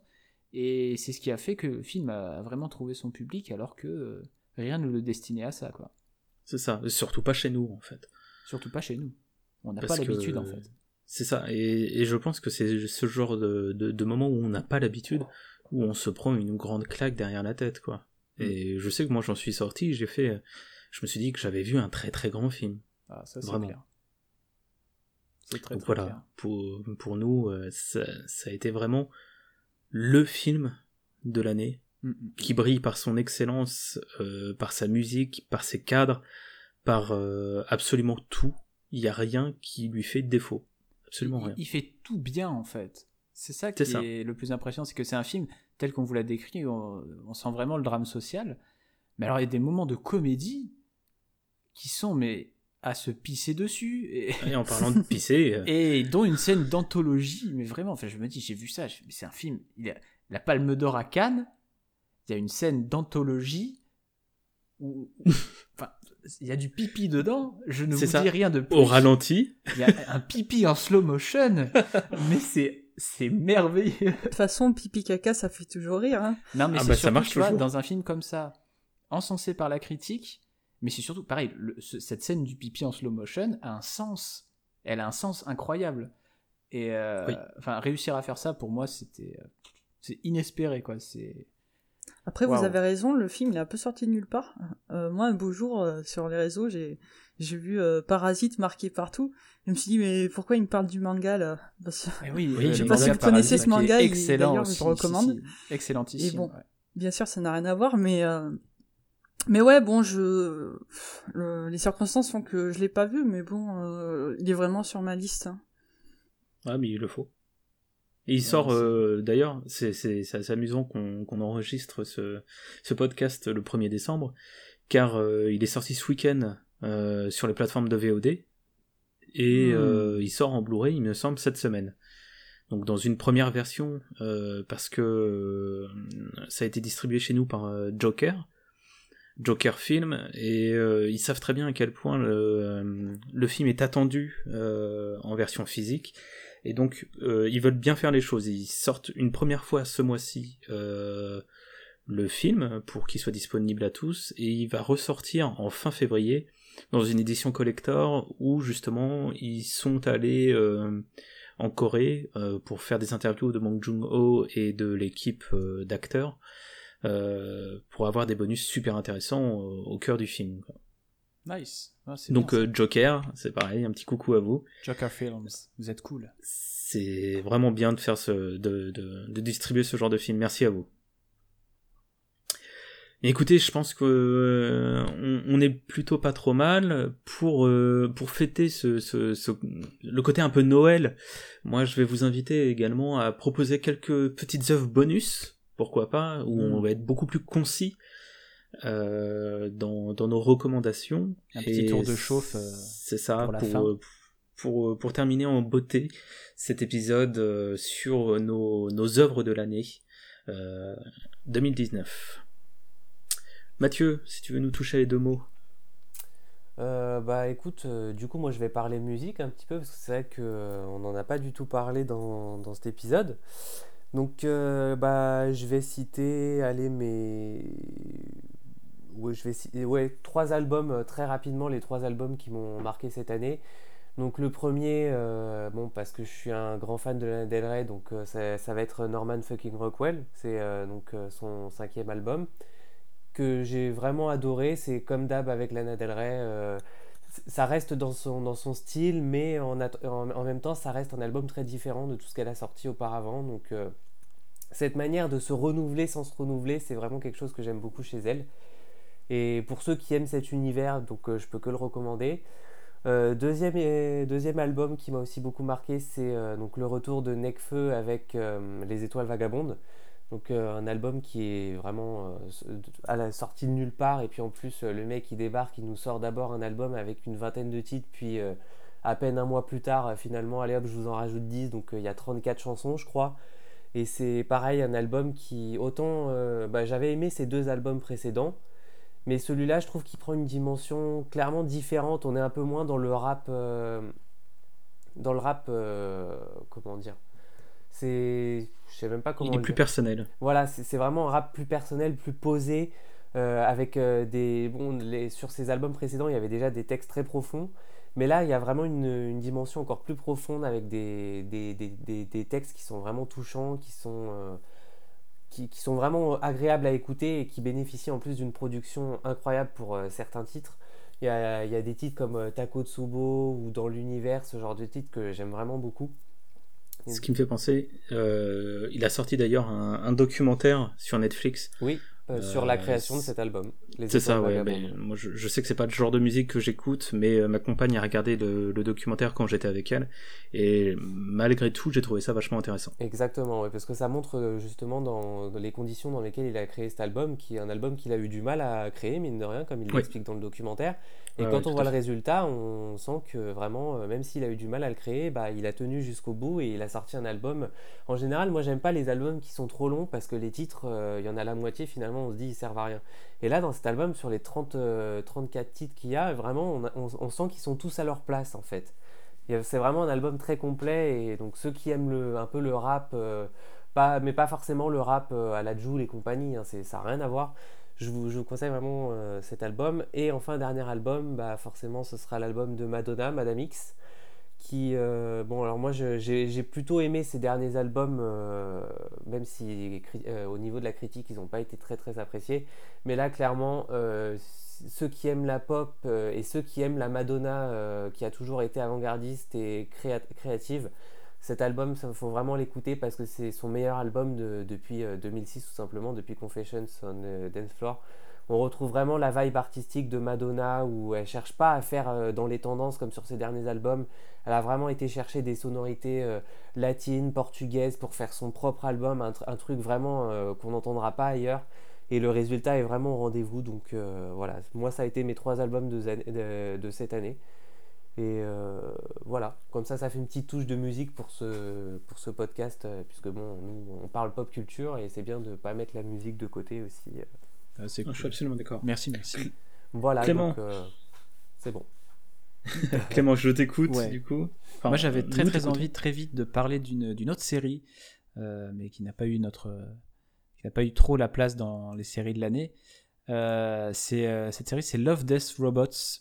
Alors en fait, c'est là où c'est très très euh, important d'en parler, c'est qu'elle va à contre-courant de, de cette tendance qu'on a avec les séries très feuilletonnantes. C'est-à-dire aujourd'hui, dans la consommation qu'on a des séries, c'est beaucoup des séries fleuves où on a euh, 4, 5, 6, 7, voire plus de saisons. Et euh, là, en fait, on prend complètement le contre-pied parce que cette série, il y a 18 épisodes.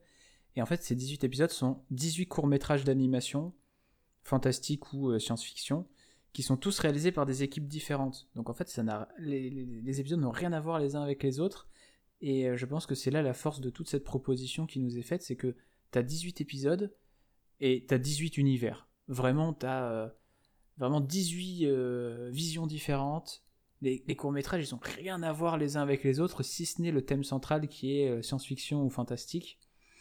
Et t'as 18 ambiances à part entière, t'as 18 styles d'animation, 18 graphismes, 18 messages. Et en fait, j'ai j'ai trouvé que cette série, en fait, euh, qui est produite un peu par David Fincher aussi, donc euh, quand on connaît le grand bonhomme, on, on s'étonne pas de la qualité du truc. C'est ça. Et euh, en fait, cette série, pour moi, c'est une espèce d'ode à la créativité. C'est Moi, quand j'ai regardé ça, je me suis vraiment dit, putain, mais le monde est, blindé de, de talent, en fait. Et ça m'a fait tellement de bien de me dire, putain, c'est incroyable les trésors qu'on peut aller chercher. Euh.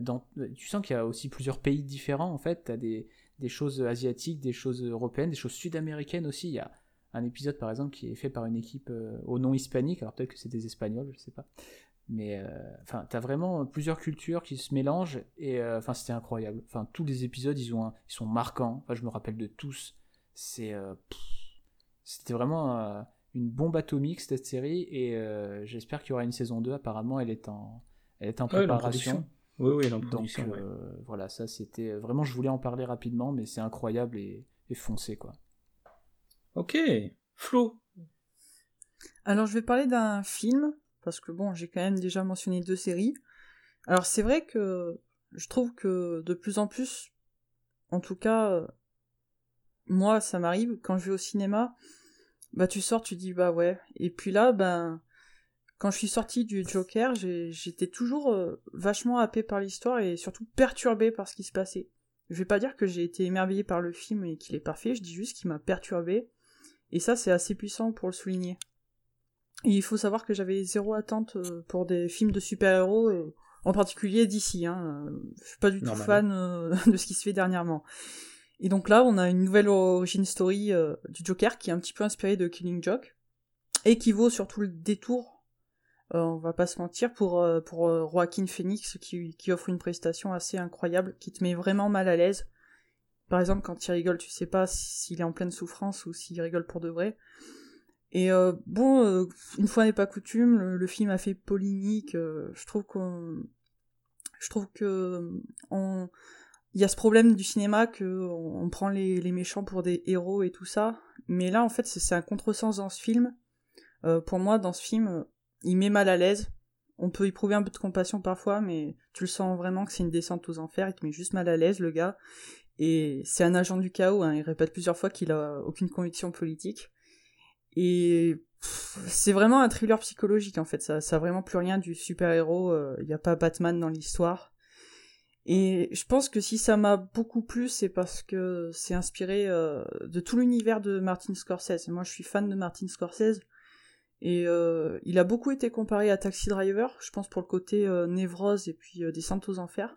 Mais pour moi, c'est vraiment un héritier de la valse des pantins où d'ailleurs il y avait déjà Robert De Niro, mais plutôt dans le rôle d'Arthur Fleck, quoi. Donc je vais pas en dire plus, mais euh, vraiment c'est le film qui, qui m'a marqué cette année. D'accord. Donc quoi, on est on est quand même sur deux deux deux enfin trois géants euh, de films différents malgré tout. Et pour ma part, euh, étant donné que j'ai fait la part belle au, film, il est temps de parler de série et d'une série qui vient tout juste de, début- de débuter et ce sera sur The Mandalorian que je, je tiens à conclure cet épisode. Euh, j'ai toujours rêvé de voir euh, l'univers Star Wars décliné en série télé. déjà pour profiter d'une histoire sur la longueur plutôt que sur un film de deux heures, deux heures, deux heures et demie, hein, vous comprenez bien, et surtout pour pouvoir voir cet univers étendu, euh, si grand qu'on se doute qu'il y a beaucoup beaucoup d'histoires à raconter. D'ailleurs, pour la petite anecdote, c'est ce qu'a toujours voulu Lucas en créant Star Wars, hein, d'avoir une série sur son univers. Bien sûr, c'est là que Disney rentre euh, en, cause, euh, en plus de nous proposer des films qui sortent tous les ans et de promouvoir et pour promouvoir sa nouvelle plateforme de VOD, ils vont sortir une série sur un personnage, Mandalorian, qui n'a rien à voir avec la saga des Skywalkers, et justement ça donne un vent de fraîcheur pour, Star Wars. euh, parce que bon, il faut savoir que le risque était déjà immense, euh, ne serait-ce que de voir à quel point les vrais fans de Star Wars sont en froid avec euh, cette nouvelle trilogie de films qui arrive, qui d'ailleurs se voit être conclue dans les jours à venir, au moment de l'enregistrement de ce podcast. Et bah non, Disney sort une nouvelle série, et ils osent sortir The Mandalorian, du coup. Euh, donc euh, on va dans ce premier épisode, et je vais surtout parler que du pilote pour vous, inciter à aller regarder cette série. On suit un Mandalorien euh, dont, on ne connaît absolument rien, euh, à tel point qu'on ne connaît même pas son visage. Mais euh, c'est là tout l'intérêt des, des Mandaloriens, c'est qu'on ne sait pas à quoi il ressemble. très vite, on va se rendre compte que c'est un chasseur de primes et que euh, l'histoire de, cette série cette série se déroule entre l'épisode 6 et 7 car euh, il parle de la chute d'un empire donc l'empire euh, de l'épisode 4 5 6 et l'avènement d'un nouvel ordre donc des épisodes 7 8 et 9 en tant que bon chasseur de primes, et je vais pas faire la blague du bon et du mauvais chasseur, il a des règles qui lui sont propres et qui l'obligent à suivre pour réussir à bien ses missions. Et, euh, et comme on en parlait déjà euh, dans les séries euh, précédemment citées, on va terminer cet épisode avec un espèce de cliffhanger qui remettra en cause toute sa façon de penser et donc qui le rendra encore plus attachant et plus intéressant à suivre car sa façon de penser en tant que chasseur de primes changera totalement de tout au tout faut savoir que la série aussi est réalisée par euh, euh, John Favreau, qui, hmm. euh, bah, si, mais si, si, si, si, comme, comme Clément, vous le savez, vous savez qui c'est. Ce n'est d'autre que celui qui a lancé le MCU avec la réalisation d'Iron Man et qui récemment d'ailleurs fricote avec Tante May dans dans le, la dernière adaptation de Spider-Man au cinéma. Voilà qui est John Favreau. Donc autant vous dire que moi ça me donne énormément d'espoir pour la suite de la série. Euh, on, a un réalisateur qui est très très bon, qui sait très bien faire, euh, enfin très bien écrire des histoires, euh, et donc qui est loin d'une histoire manichéenne qu'on aurait pu avoir avec Disney. Donc voilà, ça, je, ne peux que vous conseiller The Mandalorian, surtout si si la série euh, euh, comment dire s'ouvre aux sagas cinématographiques comme ils, veulent faire Disney avec euh, le MCU. si la série porte écho aux prochaines sagas cinématographiques Star Wars, on risque d'avoir quelque chose de vraiment énorme. Ça n'augure que du bon. C'est ça. C'est ça, c'est ça. Eh bien écoutez, c'est sur cette petite recommandation bonus qu'on va pouvoir euh, définitivement se laisser pour ces œuvres de l'année 2019. Merci de nous avoir écoutés durant ces deux épisodes qui se font suite, euh, donc un épisode 3, 3 et demi ou 3 et 4, on verra comment on, coupera ça. Et c'est sur ces belles paroles qu'on vous souhaite une très belle fin d'année, euh, de très belles fêtes, et, et on se retrouve en janvier pour un quatrième slash un cinquième épisode euh, de Pod Culture. Mais oui. Eh ben oui. Tout simplement, les amis. Joyeux Noël, eh ben, bonne année. Joyeux Noël Bonne à fête vous. à vous et à l'année prochaine. et à l'année prochaine. ah, c'était beau, ça, c'était beau. Allez, ciao. Bisous.